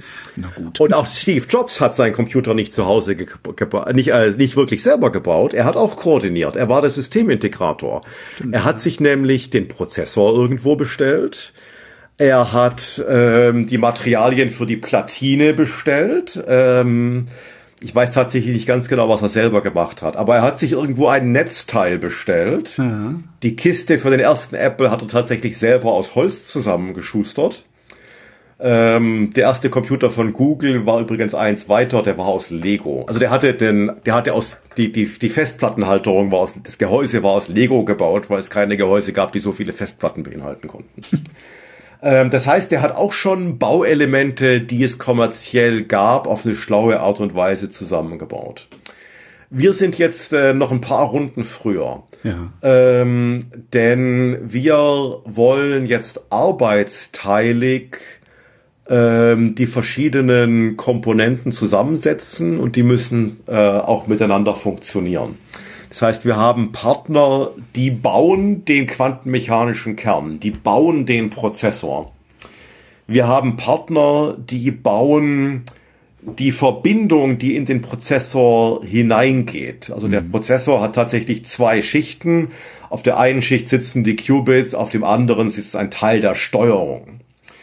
Ähm, wir haben einen Partner, der baut das erste Messelement, also was die physikalischen Signale aus dem Prozessor nehmen und die so verstärkt, dass man die weiterverarbeiten kann. Mhm. Wir haben einen Partner, der baut die Übersetzung des Programms in elektrische Impulse, die der Prozessor verarbeiten kann. Wir haben einen Partner, der baut die Firmware, also die Software, die ganz, ganz unten sitzt und dafür sorgt, dass der Quantencomputer immer funktioniert. Wir haben einen Partner, der designt Anwendungen. Da kommen einfach viele, viele Expertisen zusammen und das machen wir arbeitsteilig. Mhm. Und der, der Koordinator guckt eben, dass die Arbeitsteilung funktioniert, hat selber ein Arbeitspaket, bei uns eben der, der untere Teil der Software, der Software, die der Benutzer, wenn sie funktioniert, nicht sieht. Ja. Ähm, und das habe ich tatsächlich auch schon gemacht, bevor ich nach Jülich gewechselt bin. Ich war damals äh, an der äh, ausschließlich an der Universität des Saarlandes. Und ähm, das müssen wir eben koordinieren. Tatsächlich, die Amerikaner machen das teilweise alles in-house oder sehr viel davon in-house. Also IBM und Google kaufen, glaube ich, im Wesentlichen nur die Kältemaschine dazu. Mhm. Ähm, und die kommissionieren die auch. Aber ich glaube, es ist eine, eine Stärke auch der Wissenschaft in Europa, dass man arbeitsteilig ganz gut arbeiten kann. Und letztlich, je komplexer das Gerät wird, desto mehr muss man auch Arbeitsteilung machen. Die Menschen, die unsere Ansteuerelektronik bauen, die müssen gar nicht Quantenmechanik und Quanteninformation vollständig verstehen die müssen so ein bisschen was ähm, verstehen und die Schnittstelle. Das heißt, ich denke, das arbeitsteilige und kombinierte, äh, das äh, arbeitsteilige und koordinierte Modell ist auch etwas, was alle in der Zukunft mehr oder weniger äh, so machen hm. werden. Was bedeutet eigentlich frei programmierbar? Das, anscheinend gibt es ein Problem der freien Programmierbarkeit. Wie programmiert man denn sonst? Also in dem Begriff gibt es zwei äh, kleine Abgrenzungen. Ja. Ja, wenn wir ähm, sowas äh, äh, kommunizieren, man hat ja immer so als Wissenschaftler die Herausforderung, man möchte das wissenschaftlich nicht falsch haben, aber ähm, auch nicht alle mit Details überfrachten. Aber jetzt ja. haben wir einen etwas längeren Podcast, genau. reiße ich die Details an. Das eine ist, ich möchte mit dem Quantencomputer alles machen können, was die Gesetze des Quantencomputing mit dieser Zahl Qubits erlauben. Ich möchte nicht in meinem Befehlssatz eingeschränkt sein, äh, so dass bestimmte Dinge nicht gehen oder bestimmte Dinge extrem schwer sein. Es gibt Ansätze zum Quantencomputing namens adiabatisches Quantencomputing oder Quantensimulation. Ähm, die sind nicht ganz frei programmierbar. Da gibt es Dinge, die gehen einfach nicht. Dafür sind die Sachen tendenziell etwas einfacher zu bauen. Aha. Also es ist immer noch super schwer, aber in der Abstufung etwas einfacher. Das zweite ist, dass wir als ähm, öffentlich gefördertes Projekt auch äh, unsere Nutzerinnen und Nutzer sehr nah an die Hardware dran lassen können. Das heißt, äh, selbst wenn wir den Leuten normalerweise werden wir Benutzerinnen und Benutzern natürlich eine Programmierschnittstelle liefern. Die ist noch relativ einfach. Da hat man, äh, kann man auch, wenn man möchte, direkt Maschinensprache benutzen. Mhm. Ähm, aber auch unterhalb der Maschinensprache gibt es was. Ich kann diese Drehungen, von denen wir schon mal gesprochen ja. haben, auch nativ, ohne das Hindernis einer Programmiersprache einfach so einstellen. Das ist was, womit sich Firmen, die auch sowas entwickeln, ein wenig schwer tun, denn je näher man drankommt, desto mehr kapiert man natürlich auch Dinge, die vielleicht äh, Firmengeheimnisse sind. Mhm. Und äh, deshalb wollen wir Profi-Nutzern die Möglichkeit geben zu hacken, also sehr direkt mit der Hardware zu arbeiten.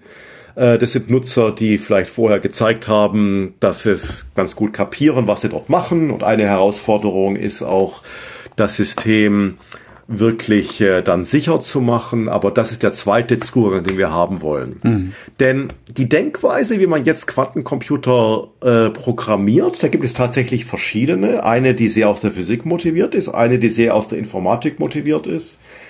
Und ich erwarte selber, dass in zehn Jahren das Programmieren von Quantencomputern in so einer Mischform zwischen den heutigen Ansätzen geschieht, der Konzepte aus der Informatik und der Physik nutzt. Das läuft so unter dem Stichwort Co-Designtes Quantencomputing oder digital-analoges Quantencomputing.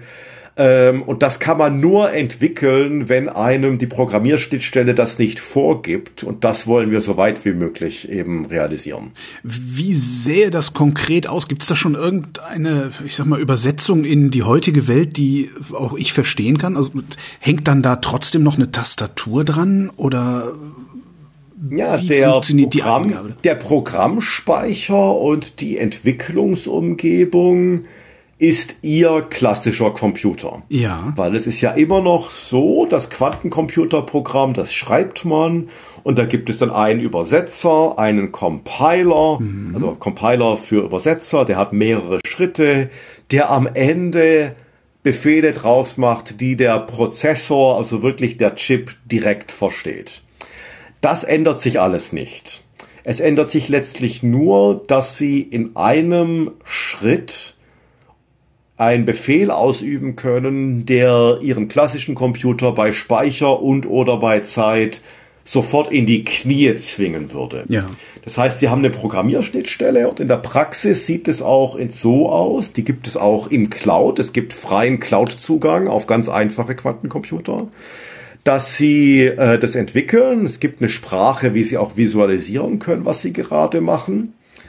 Und ähm, das können Sie zunächst in einer kleinen Version, also deutlich unter 50 Qubits, auf klassischen Computern testen. Bis 20 kommen Sie da mit Ihrem Laptop.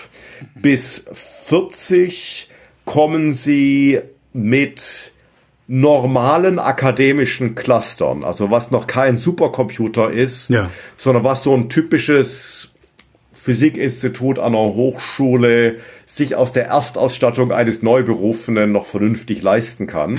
Und danach wird's dann dünn. Aber man kann natürlich oft hergehen und sagen, ich entwickle und debugge jetzt eine kleine Version und dann kann ich einen Schalter umlegen, ich nehme die große Version und die teste ich dann auf einem echten Quantencomputer. Mhm. Und man merkt tatsächlich, also insbesondere kann man da das Engagement von IBM nicht äh, zu wenig würdigen. Die haben sehr früh einen ganz einfachen Quantencomputer mit fünf Qubits in die Cloud gestellt und den Leuten gesagt, macht mal, ihr dürft es kostenlos machen. Mhm. Und das war natürlich Teil eines Neudeutsch Freemium-Angebots. Ja, also irgendwann mal groß haben will, wird es dann teuer.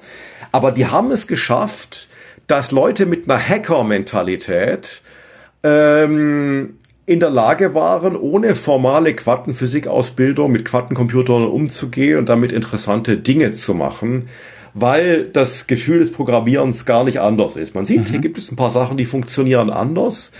Und ich kann mich da schlecht reinversetzen, weil ich dafür also tatsächlich viel zu alt bin. Ja. Aber man hat so den Eindruck, die eine Hacker-Mentalität und des Akzeptierens der in den Algorithmus runtergebrochenen Gesetzen der Quantenphysik wirkt wirklicherweise wie das Hacken in einem sehr schrägen Videospiel. Okay. Also man hat äh, eine Umgebung mit ihren eigenen Gesetzen und durch Interaktion mit diesen Gesetzen lernt man, was sie tun mhm. und kommt damit ganz gut zurecht. Ähm, und das scheint ähm, äh, tatsächlich was äh, natürlicher Einstieg, gerade für sehr junge Leute, also Teenager, ähm, ins Quantencomputing zu, li äh, äh, zu liefern. Das ist vom Gefühl gar nicht so viel anders als ein Quant klassischer Computer mit ein paar seltsamen Gesetzen.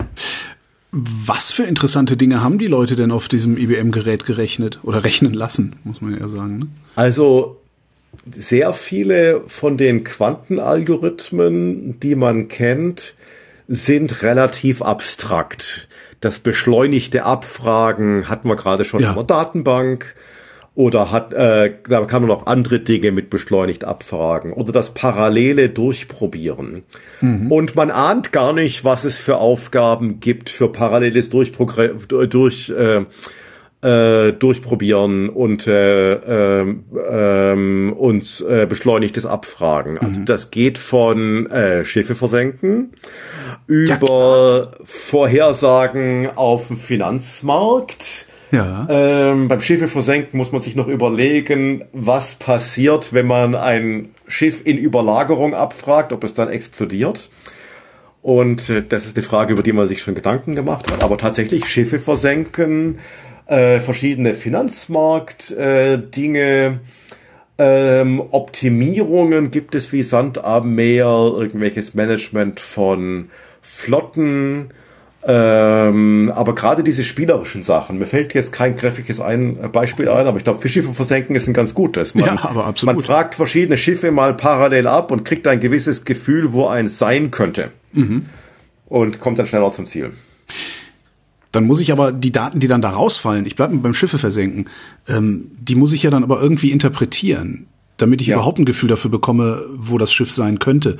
Das passiert dann aber wieder auf meinem Computer zu Hause oder macht das auch der Quantenrechner? Ja. Also der Clou bei Quantencomputing ist, dass man den Zufall, der einem die Parallelität ermöglicht, also dass ich beim parallelen Rechnen bin ich in verschiedenen Alternativen, aber wenn ich angucken möchte, kriege ich eine davon mit einer bestimmten Wahrscheinlichkeit. Den muss ich am Ende wieder loswerden. Mhm. Deshalb nicht alles, was ich auf einen Parallelrechner tun kann, hat dann gleich eine Quantenbeschleunigung. Also es gibt dann einen gewissen Zoo von algorithmischen äh, Elementen, wie Optimierung, wie Abfragen einer, eines Tests, äh, mit denen das geht, ähm, wo ich weiß, dass ich eine Methode habe, den Zufall wieder loszuwerden. Also das Beispiel äh, vom Telefonbuch ähm, hatte ich ja gesagt, sie können geht tatsächlich so, dass ich am Ende, am Anfang massiv quantenparallel das Telefonbuch abfrage. Das heißt, schon beim ersten Blick auf mein Telefonbuch mit 100.000 Einwandern, äh, an Anwendern wird das korrekte Element markiert. Mhm. Aber ich schaff's nicht in einer Präparation. Ich muss die tatsächlich einige Male wiederholen, um die falschen Lösungen zu unterdrücken und die richtige Lösung zu verstärken. Aber es geht eben glücklicherweise schneller als klassisch, eben nur die Wurzel statt der Hälfte.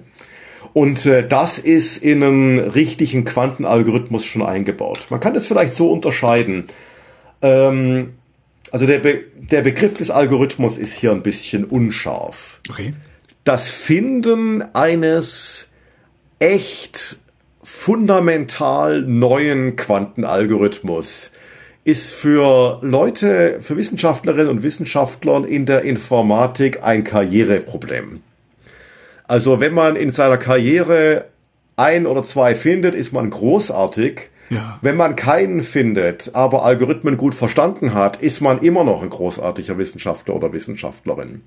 Aber darüber hinaus gibt es das, wo man sagt, okay, hier gibt es jetzt ein ganz abstraktes Problem, wie das Abfragen eines Tests. Mhm. Ähm, das hat jemand erfunden, da weiß ich, es gibt Quantenbeschleunigung. Jetzt gucke ich, welche Real-World-Aufgabe, welche angewandte, für Menschen nützliche Aufgabe kann ich durch dieses Element beschleunigen. Und da gibt es eben eine Menge zu tun, und äh, das ist eben nicht ein Karriereproblem für, äh, für berühmte Wissenschaftlerinnen und Wissenschaftler. Und da geht man eben her und sagt, oh, das ähm, Vorhersagen von Finanzmarktentwicklungen, das kann ich runterbrechen auf eine Optimierung und die kann ich jetzt beschleunigen. Oder das äh, Finden äh, das Abfragen von verschiedenen Interpretationen eines, Datenabsa äh, eines Datensatzes, das ist ein Abfrageproblem. Und das kann ich mit Quantencomputern beschleunigen. Also das ist so die zweite Ebene der mhm. Algorithmenentwicklung hier. Also wir hatten ja vorhin schon mal mein Quantenhandy, das kein Quantenhandy ist, sondern ein Handy mit einem Terminal zum Quantencomputer. Äh, da, was für sinnvolle Anwendungen werde ich denn überhaupt in meinem Alltag sehen? Und wie kommen wir dahin? Also es sind größtenteils Anwendungen im Hintergrund der IT. Ja. So auch jetzt ist es schon, dass einer der leistungsfähigsten Computer, den Sie täglich verwenden, ist der, der Ihnen zeigt, wo heute Stau ist. Mhm. Ähm, bis wir aber dort wirklich nützliche Anwendungen haben, ist es schon noch ein gewisser Weg. Wir sind gerade an dem Punkt, weil wir einmal Quantenüberlegenheit gezeigt haben, dass wir wissen, Quantenüberlegenheit ist im Prinzip lösbar, aber die Aufgabe hat keinen gesellschaftlichen Nutzen aus dem Testen von Quantencomputern.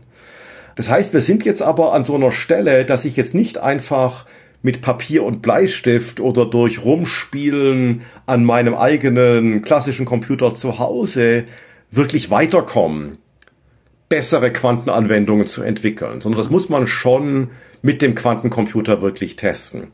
Weil es gibt sowas in der, in der Informatik, äh, was ganz wichtig ist, das nennt man eine Heuristik. Ja.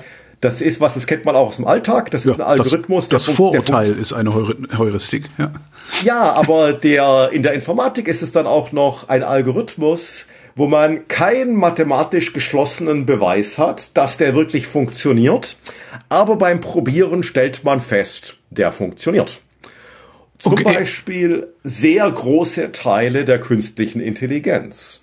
Vieles in der KI ist nicht erklärbar, mhm. aber man sieht am Ende, es hat vernünftige Ergebnisse ähm, entweder das Ergebnis, dass ich da tatsächlich ein tolles Ergebnis kriege, oder ich kriege das Ergebnis, dass ich die Kriterien, dass ich meine KI falsch trainiert habe. Ja, es gibt ja so Sachen, dass KI diskriminiert ähm, ja. und einfach die Regeln rausfindet. Aber das nennt man eine Heuristik.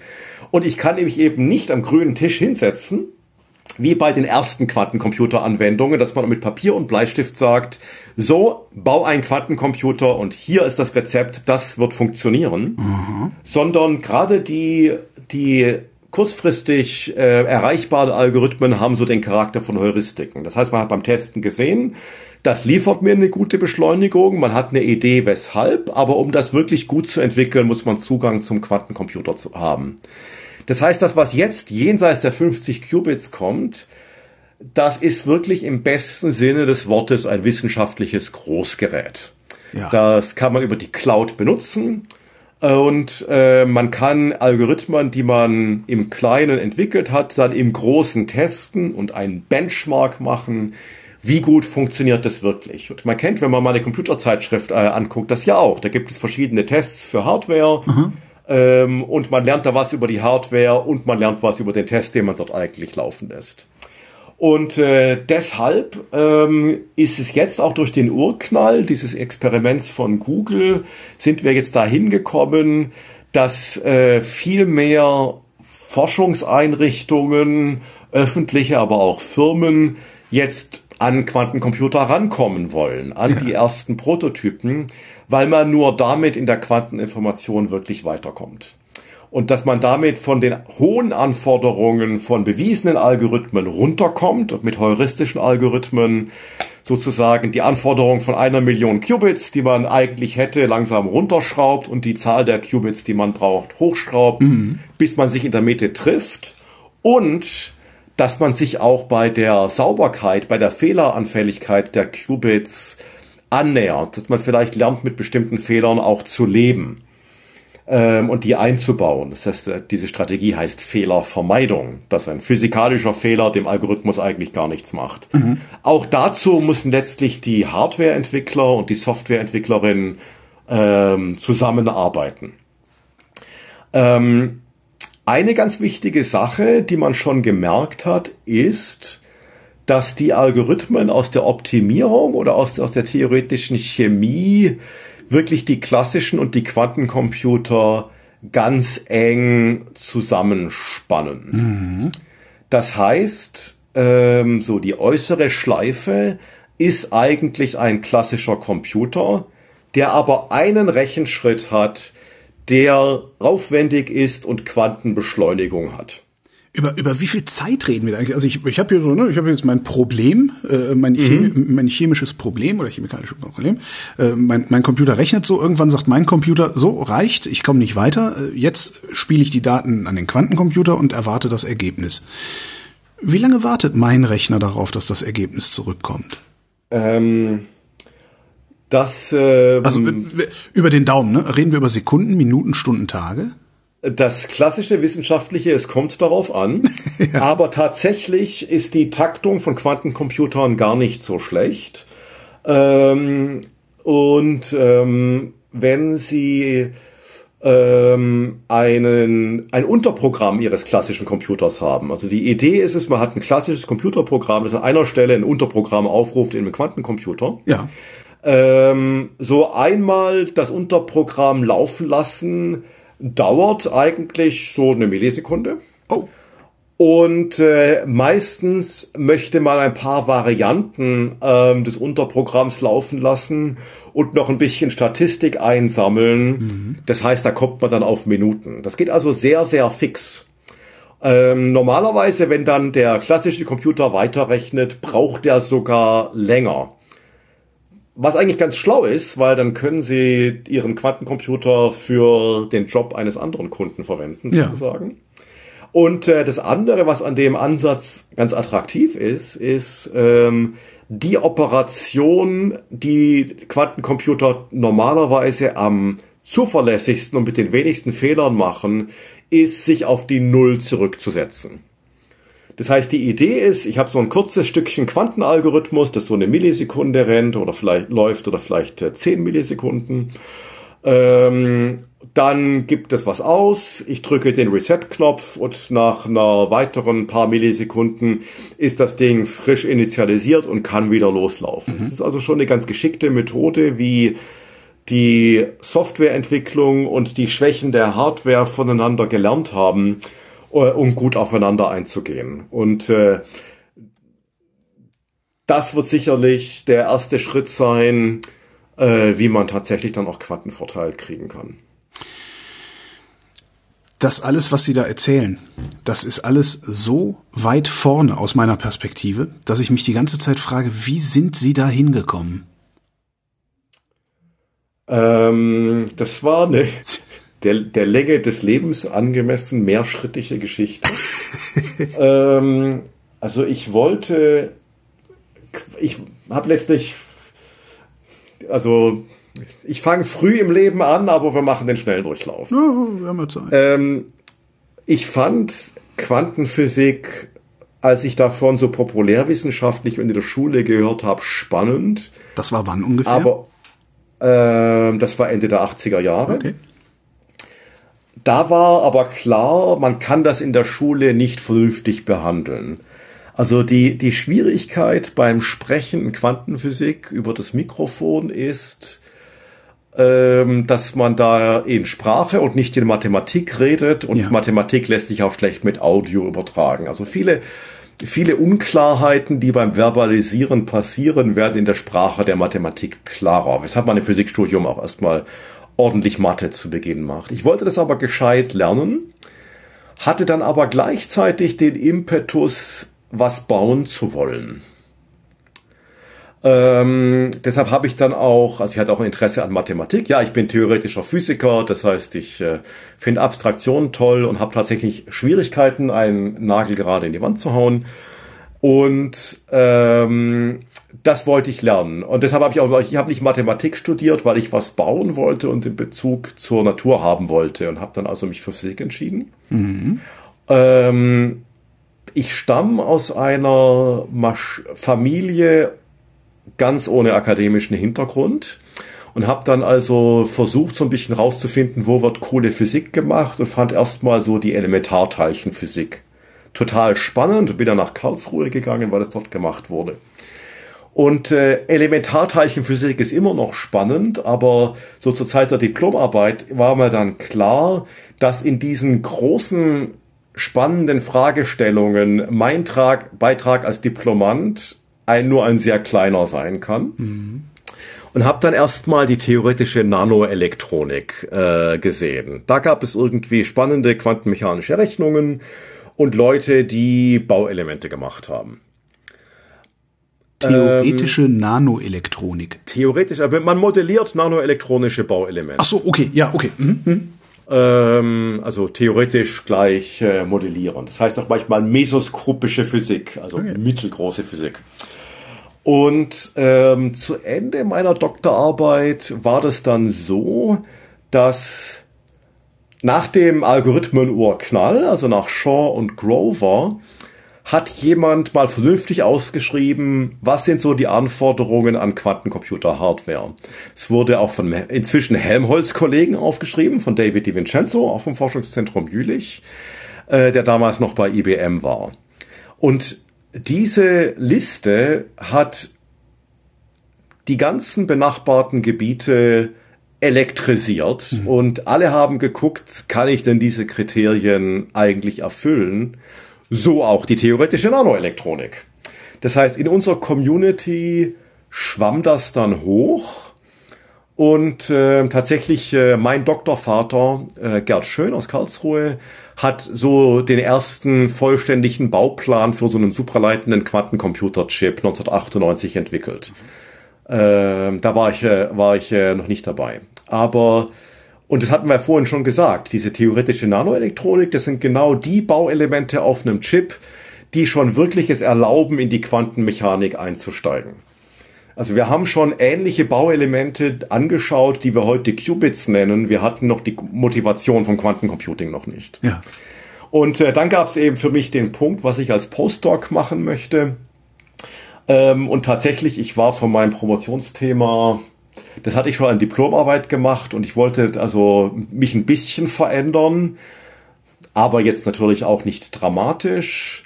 Und tatsächlich, also ich habe äh, kurz vor der Jahrtausendwende promoviert, als die äh, Unternehmensberatungsindustrie unglaublich Leute angezogen hat. Und ich habe äh, auf Unternehmensberatungskosten sehr, sehr viele schöne Abendessen gehabt. Ja. ähm, aber dann kam die große Chance bei einer experimentellen Arbeitsgruppe, weil ich immer die Arbeit nah an Experimenten geschätzt habe. Mhm.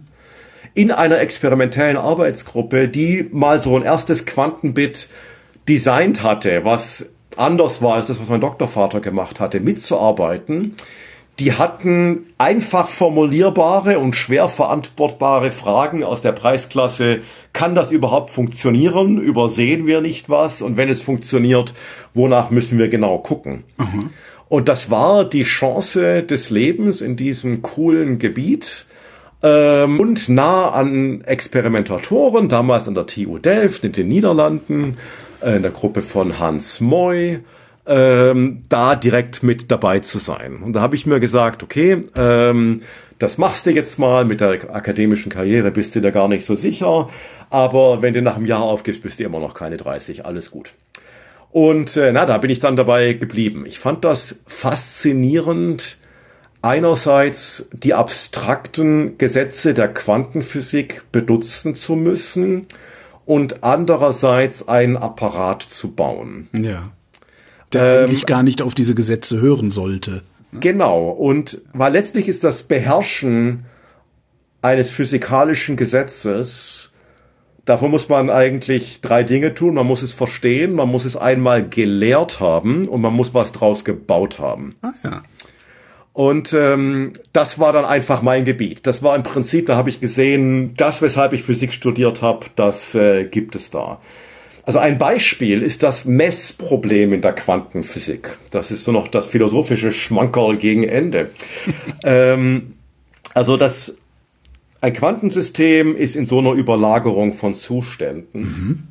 Und sobald Sie gucken, sobald Sie messen, entscheidet es sich aber, für eine der Möglichkeiten, mhm.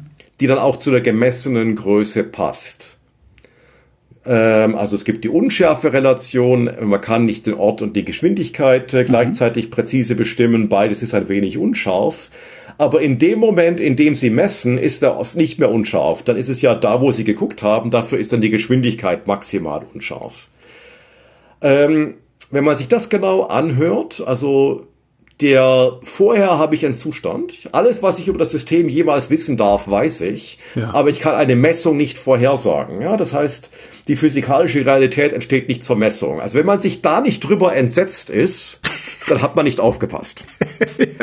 ja, das ist also eine Sache, die das Weltbild, das Dinge unabhängig von der Beobachtung existieren, herausfordert. Das war das, was Einstein geärgert hat. Ja, das war, äh, was ihn philosophisch geärgert hat, weshalb er geglaubt hat, dass die Quantenphysik irgendwann wieder zusammenbricht.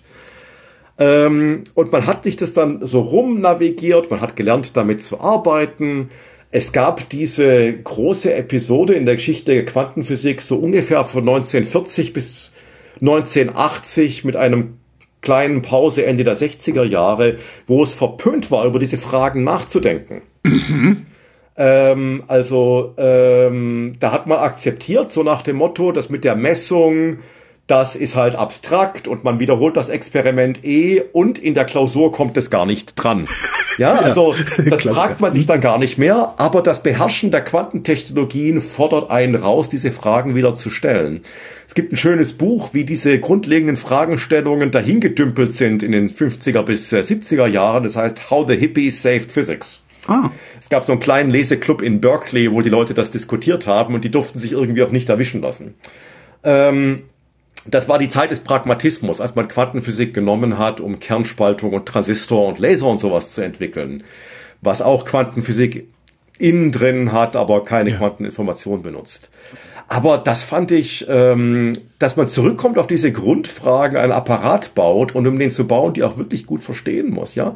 Mhm. Ähm, beim Quantenphysik, äh, also um jetzt noch uns ganz zu verwirren und äh, keine Sorge, das Problem, wenn Sie das Problem für unlösbar halten, es ist nicht gelöst äh, weil der Messapparat, der gehorcht ja auch den Gesetzen der Quantenphysik. Ja, wie kann der Messapparat das Quantensystem stören, selber ein Quantensystem sein? Warum ist der Messapparat was ich Zeiger rechts, Zeiger links, nicht auch dann gleichzeitig Zeiger rechts, Zeiger links. Da wird es dann wirklich schwierig. So, wir müssen jetzt äh, hergehen und Messapparate bauen, die am Quantenlimit messen. Mhm. Das heißt, wir wissen, die Messung stört. Das heißt, das Allerwichtigste am Messapparat ist, dass wir den abschalten können. Ich will ja, die Messung stört. Das heißt, während ja. mein Quantencomputer in seinen Überlagerungen ist, darf ich nicht messen. Ja. Der Messapparat muss ganz entkoppelt sein. Aber woher ähm, weiß denn der Messapparat, wann er wieder messen darf? Ähm, ich schalte ihn auf eine geeignete Art und Weise an. Mhm. Ähm, Aber dann stört er ja wieder. In dem Moment, wo ich messe, ist es mir egal, dann ist meine Rechnung vorbei. Okay. Aber das heißt, ich muss den Messapparat so gut verstehen, dass ich genau weiß, wie diese Störung zustande kommt und wie ich sie abschalten kann. Ein Beispiel, was man manchmal diskutiert und was da gar nicht so irrelevant ist, ist die Frage, ob ein im Wald, ohne dass jemand hört, umfallender Baum eigentlich ein Geräusch macht. Ja. Ähm, und die Antwort ist ähm, leider ja. Denn ein Geräusch ist eine äh, Druckwelle und Sie sehen, das Umfallen hat die Blätter bewegt. Und er hat ein Geräusch gemacht. Sie können das mit den Blättern rekonstruieren. Das heißt, ähm, nicht hingucken reicht nicht für Nichtmessen. Die Messe entsteht nicht im Bewusstsein, die besteht im Messapparat. Jetzt müssen wir also einerseits an diesem schwierigen Messproblem navigieren und andererseits eine Maschine bauen, die dann auch solche Eigenschaften hat, dass sie sie gut ein- und ausschalten kann, dass sie das Messergebnis schnell liefert, dass sie wenig Fehler macht. Und diesen Kontrast von Elektrotechnik, äh, wie man diesen Messapparat baut, und den Gesetzen der Quantenphysik, dieses Verbinden von verschiedenen Ebenen des Verständnisses, das finde ich unabhängig von den Ergebnissen des Quantencomputing äh, sozusagen, das war für mich am Anfang die Fragestellung, weshalb ich da unbedingt äh, hingehen wollte. Ihr erstes Qubit sah anders aus als das Ihres Doktorvaters. Wie sah ihr es aus? Also das hatte mein Postdoc-Chef gemacht und es war nicht so unähnlich. Es war ein kleiner supraleitender Schaltkreis. Supraleiter sind Materialien, die den elektrischen Strom ohne Widerstand leiten. Mhm. Und in unserem Fall ist das meistens ein ganz simples Material, nämlich Aluminium, das sehr stark gekühlt wird. Ähm, das meines Doktorvaters entsprach auch der, des ersten experimentellen Nachweises, der 1999 kam. Das hat für die 0 und 1 die elektrische Ladung genommen. Das heißt, man hatte eine kleine supraleitende Insel, also ein kleines, äh, vielleicht 10 Nanometer großes supraleitendes Bauelement und äh, geladen war 1 und nicht geladen war die 0. Mhm. Das ist wunderbar klein.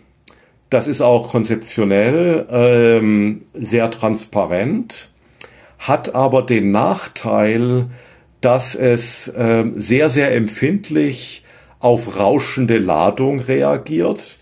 Und äh, Ladungsrauschen ist leider in äh, der Physik allgegenwärtig. Das liegt daran, dass die Materialien verspannt sind und da gibt es leicht geladene Atome, ah, okay. die so mhm. langsam hin und her hüpfen. Das heißt, äh, die Quanteninformation, die lebte im ersten Experiment vielleicht so eine Nanosekunde, also eine Millionstel Sekunde. Das Design, was mein Postdoc-Chef ähm, vorgeschlagen hatte und was wir dann vollständig ausgearbeitet haben, hat stattdessen die gleichen Bauelemente in einen Ring gemacht und äh, in dem Ring kann ein Kreisstrom fließen. Ja. Man weiß so von Spulen, kreisender Strom heißt Magnetfeld hoch, Magnetfeld runter. Mhm. Das heißt, man hat 0 und 1 in der Richtung des Magnetfelds äh, dargestellt und das war ganz deutlich stabiler gegenüber Rauschen. Das lebt deutlich länger. Ähm, und ähm, hat auch die Möglichkeit, äh, sich sehr gut verschalten zu lassen, weil die Magnetfelder, die da entstehen, gar nicht mal so klein sind. Mhm. Ähm, beide Architekturen haben sich in modifizierter Art und Weise auch durchgesetzt. Die Flussqubits von meinem Postdoc-Chef, die mit den Magnetfeldern, die leben vor allen Dingen für sogenannte adiabatische Quantencomputer. Die sind nicht ganz frei programmierbar, dafür sind sie schon sehr groß. Ja. Das groß Ladungs von viele Qubits, ne? Genau, viele Qubits. Das Ladungsqubit ging durch mehrere Entwicklungsgenerationen ähm, mit denen man zwar das Ladungsrauschen nicht wegbekommen hat, aber den Effekt des Ladungsrauschens auf die Quanteninformation minimiert hat. Mhm. Und äh, der, der Enkel dieses Qubits, der heißt Transmon und das ist so das Arbeitspferd von äh, den meisten Arbeitsgruppen, einschließlich Google. Sie sind jetzt theoretischer Physiker. Was muss man denn eigentlich machen, um bei Ihnen mitspielen zu dürfen? Theoretische Physik äh, lernen? Ähm, das ist auf jeden Fall mal ein guter Start.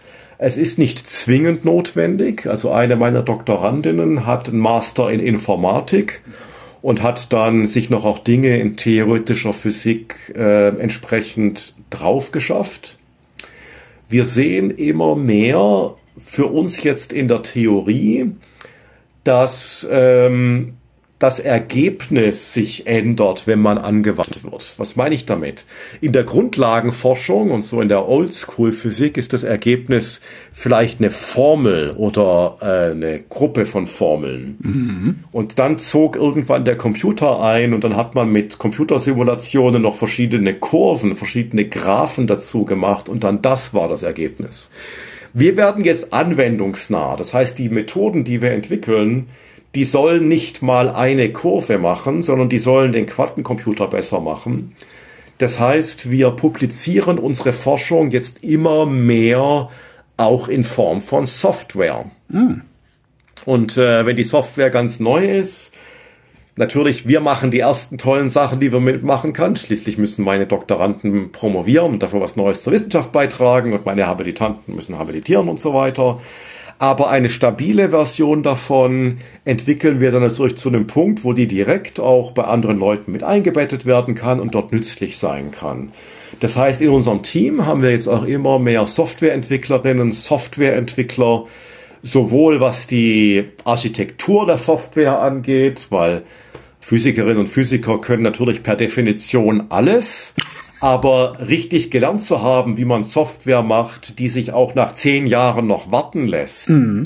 und die auch skalierbar ist und die sich auch leicht auf neue Plattformen portieren kann, ähm, führt äh, dazu, dass wir immer mehr Softwareentwickler einstellen, dass wir auch die Schnittstellen gerade machen, ähm, weil wir Benutzerinnen und Benutzer haben, die äh, vielleicht auch weniger frustrationstolerant sind, als das und weniger tolerant für Kommandozeilen sind.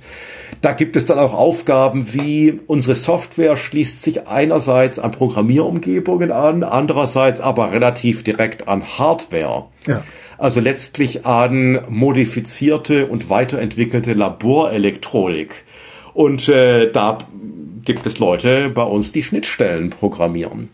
Also insofern wird auch das Team meines Instituts breiter. Wenn wir jetzt auf das Open Super Q Projekt gehen, wo natürlich auch Experimentatoren dabei sind, da sind viele Leute mit Elektrotechnik-Ausbildung. Äh, mhm. Weil da geht es drum Mikrowellenbauelemente. Also Mikrowellen fangen so bei einem Gigahertz an und wir operieren so typischerweise auf fünf bis zehn Gigahertz. Mikrowellenbauelemente zu machen, die äh, sehr sauber, sehr präzise sind und das auch noch bei niedrigen Temperaturen. Äh, da braucht es auch wiederum genau dieses Fachwissen. Die Leute, die unsere Kältemaschine weiterentwickeln, haben äh, ein ganz eigenes Fachwissen. Das heißt, äh, die, die Community wächst und wird interdisziplinärer. Wir haben jetzt die Herausforderung, den neuen Kolleginnen und Kollegen auch das Lastenheft und sozusagen das Minimum an Quantenphysik, das man doch beherrschen sollte, dann zu lehren. Deshalb gibt es auch inzwischen Studiengänge in Quantum Engineering, in Quanteningenieurwesen, wo man den Teil der Physik lernt, den man dort braucht und die Grundlagen von Ingenieurwissenschaften. Also tatsächlich meine Heimatuniversität. Wir haben ja in Helmholtz immer neben unserer Stelle in Heimholz auch eine Heimatuniversität, wo wir lehren und wo unsere Mitarbeiterinnen und Mitarbeiter ihre Abschlüsse machen. Das ist bei mir die Universität des Saarlandes. Da haben wir so einen Studiengang, Bachelor und Master, der tatsächlich ähm, auch äh, ganz ordentlich inzwischen nachgefragt wird. Und da müssen wir natürlich dann aus der vollständigen Physikausbildung die Sachen, die man nicht braucht, chirurgisch mitnehmen, damit man nicht einfach das Doppelte studiert. Aber das entwickelt sich immer mehr auch äh, teilweise schon an Fachhochschulen. Hm. Also gerade in der Informatik an Fachhochschulen gibt es regelmäßig Quantencomputing-Vorlesungen und die Kolleginnen und Kollegen dort, die wissen natürlich auch ganz genau, wie man Wissen sozusagen passgenau aufbereitet. Ähm, und wir sind mit denen im Gespräch, auch Weiterbildungen für berufstätige Informatikerinnen und Informatiker, Ingenieurinnen und Ingenieure aufzusetzen.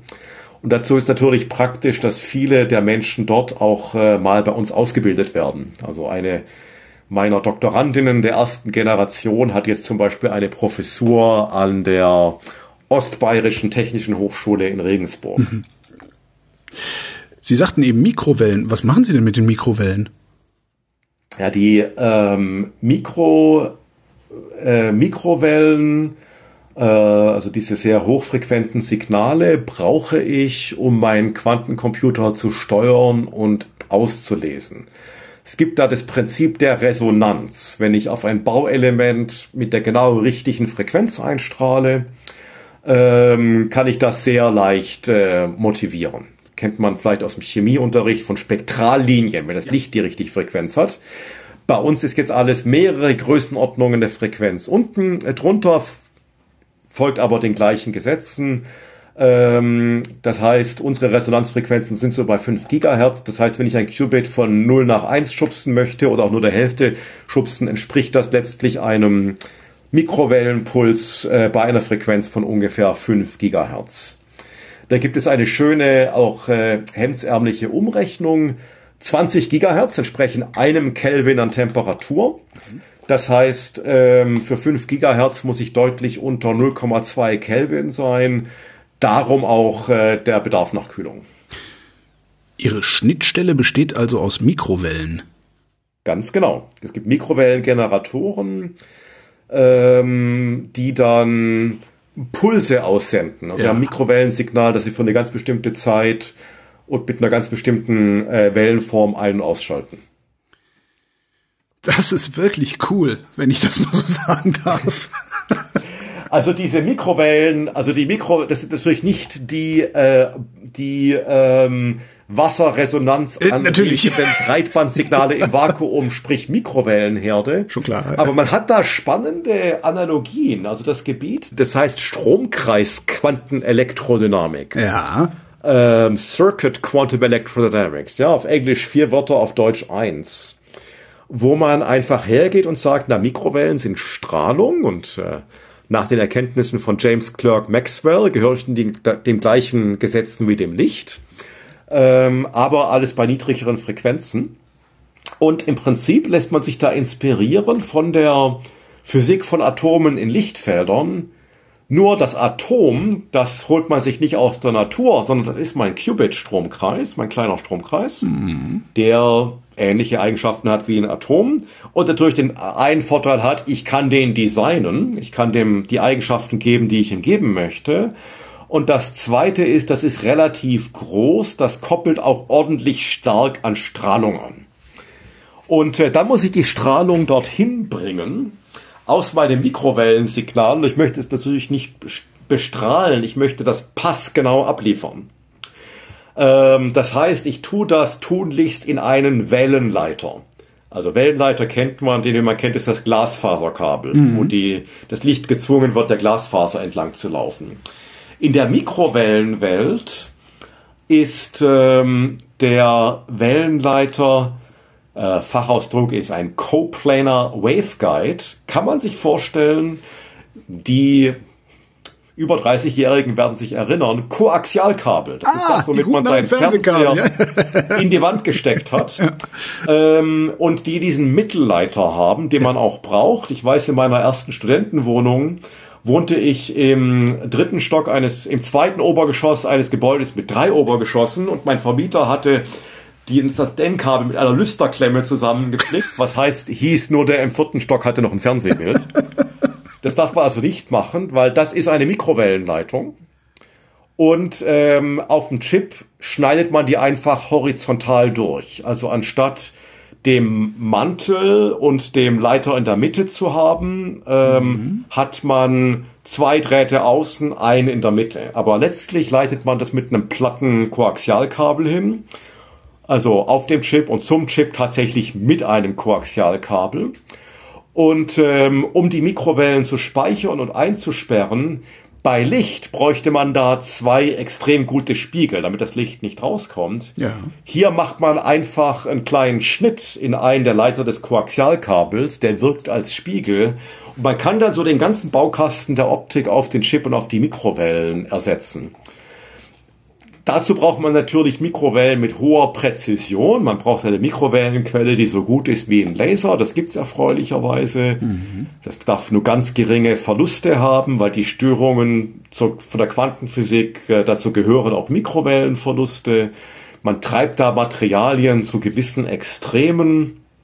Man musste da mal eine Zeit lang durchprobieren, was ist eigentlich der Chipträger, das Substrat, auf das ich das drauf machen kann. Ja. Und wechselte da irgendwie von Aluminiumoxid über Saphir und jetzt ist man bei undotiertem, ähm, bei undotiertem Silizium. Undotiert?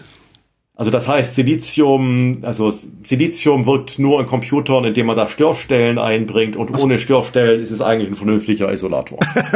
ähm, und das musste man alles durchgehen, aber das ist die Rolle von Mikrowellen. Das ist unser Gegenstück für das, was die Kollegen, für die Kollegen aus der Atomphysik das Licht ist. Ah.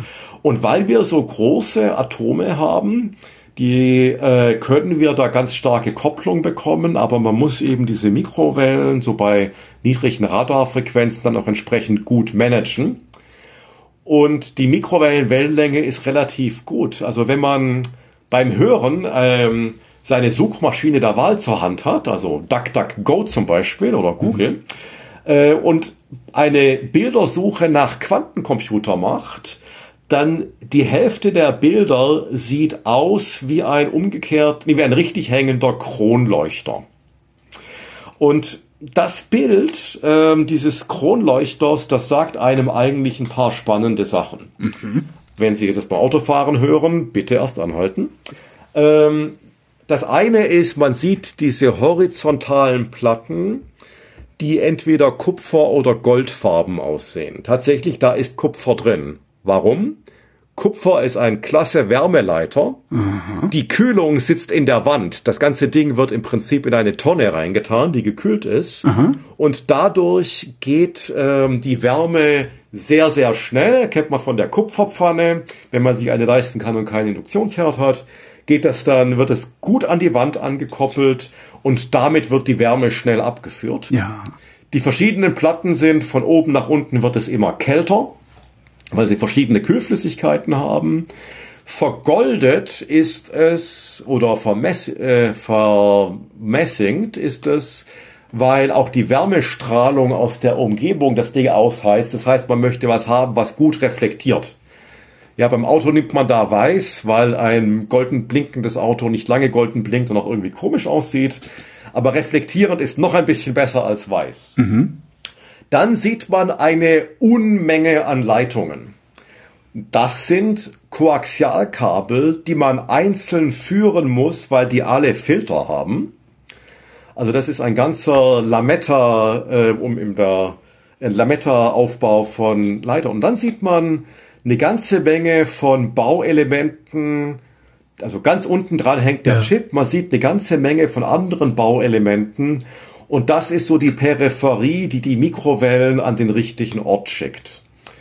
Die ist relativ groß und ja. eine der großen Herausforderungen für unsere ingenieurwissenschaftlichen Kolleginnen und Kollegen ist es, die Dinge kleiner zu machen. Die Herausforderung gab es in der Mikrowellentechnik noch nicht, weil die nicht so klein sein mussten und weil man mhm. auch nicht so viele brauchte. Aber das ist so ein Beispiel, dass man diese Mikrowellensignale managt, ohne auf diese großen Elemente zurückgreifen zu müssen. Wo wir tatsächlich auch die, die Mikrowellentechnik wirklich herausfordern mit dem, was wir tun. Wir hatten es eben schon mal kurz. Denken Sie, das wird irgendwann ja ein Kasten sein, der in der Ecke steht und vor sich hin brummt? Oder wird das immer also, tendenziell auf so einem, ich sag mal, auf, auf so einem Laborniveau bleiben, wie es jetzt gerade ist? Klar, ich bin sehr optimistisch, dass wir dazwischen landen. Ähm, also wir sind schon bei den nicht universellen Quantencomputern so weit, dass die in Rechenzentren gut laufen können. Mhm. Und die Leute, die das betreuen, sind weitergebildete Technikerinnen und Techniker. Okay. Also Leute, die nicht einschlägig Fachwissen studiert haben, mhm. die aber ähm, weitergebildet sind, wie man mit den besonderen Herausforderungen dieser speziellen Maschine umzugehen hat und die einmal im Jahr den Herstellerservice kommen lassen. Und ich denke, auch bei universellen Quantencomputern werden wir an den Punkt kommen. Man muss eben die Warnsignale der Kältetechnik und der Ansteuerungstechnik äh, zu lesen wissen. Man kann viel Ferndiagnose machen und ähm, tatsächlich auch moderne Supercomputing-Zentren müssen sehr, sehr stark gekühlt werden. Mhm. Tatsächlich der Energieaufwand der Kühlung ist dort viel höher, weil wir müssen nur einmal runterkühlen und wenn es einmal kalt ist, entsteht keine weitere Wärme. Ah. Ähm, während ähm, klassische Supercomputer ständig Wärme produzieren und der Jülicher Supercomputer, der jetzt gerade gebaut wird, wird auch eine äh, großartige Fernwärmequelle sein. Ja. Das wird immerhin weiter genutzt. Und ich denke, auf das Niveau, dass man auch runter von den Höchstleistungsrechenzentren zu normalen Rechenzentren gibt, mit einer äh, sozusagen relativ wartungsarmen Systembetreuung, ich denke, das ist relativ realistisch. Die Kältemaschinen, die kaufen wir fast von der Stange. Mhm. Also diese Kältetechnik, die wir benutzen, die ist etabliert, die ist wartungsarm, die verwenden, die behält auch ihre Rohstoffe, die hat keine Verbrauchsmaterialien. Wir haben in unserem Projekt in Open Super Q einen Kältemaschinenhersteller mit dabei, der die Sachen nach unseren Vorgaben weiterentwickelt und einen Teil der Entwicklungskostenrechnung eben an die Europäische Union kriegt. Mhm. Weil diese Aufbauten mit diesen vielen Kabeln, die sind zum Beispiel äh, kaum wartbar. Und eine Sache, die die gemacht haben, ist äh, mal vernünftige modulare Kabelbäume zu bauen. Ja. So dass ich das Ding von der Seite aufmache, mal zehn Kabelbaum mit zehn Kabeln rausnehme, ja. den warte und nicht das ganze Ding auseinanderbauen und auftauen muss. Ja. Und äh, aber ansonsten ist das, denke ich, Technik, die sich robust machen lassen kann auf dem Rechenzentrumsniveau. Und im Augenblick ist das unser einziges Ziel. Der Supercomputer, der in Jülich im Bau sich befindet, ist das der letzte Supercomputer, der dahin gebaut wird, weil Sie irgendwann die Supercomputer dieser Welt ersetzen werden mit Ihren Rechnern?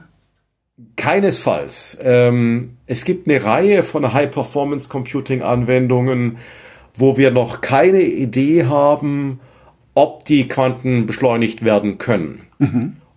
Oder ähm, und teilweise Hinweise darauf haben, dass das vermutlich nicht Quanten, überhaupt nicht besonders stark quantenbeschleunigt werden kann.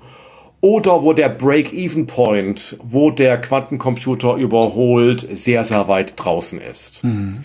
Also letzteres würde nur heißen, äh, das ist nicht der letzte Supercomputer, aber es hört irgendwann auf. Aber wahrscheinlich wird es immer Aufgaben geben, wo die Quantenbeschleunigung nichts bringt, wo dieses extreme Parallelisieren nichts bringt oder wo ich die Informationen am Ende nicht wieder auf einen Pfad zusammenführen kann.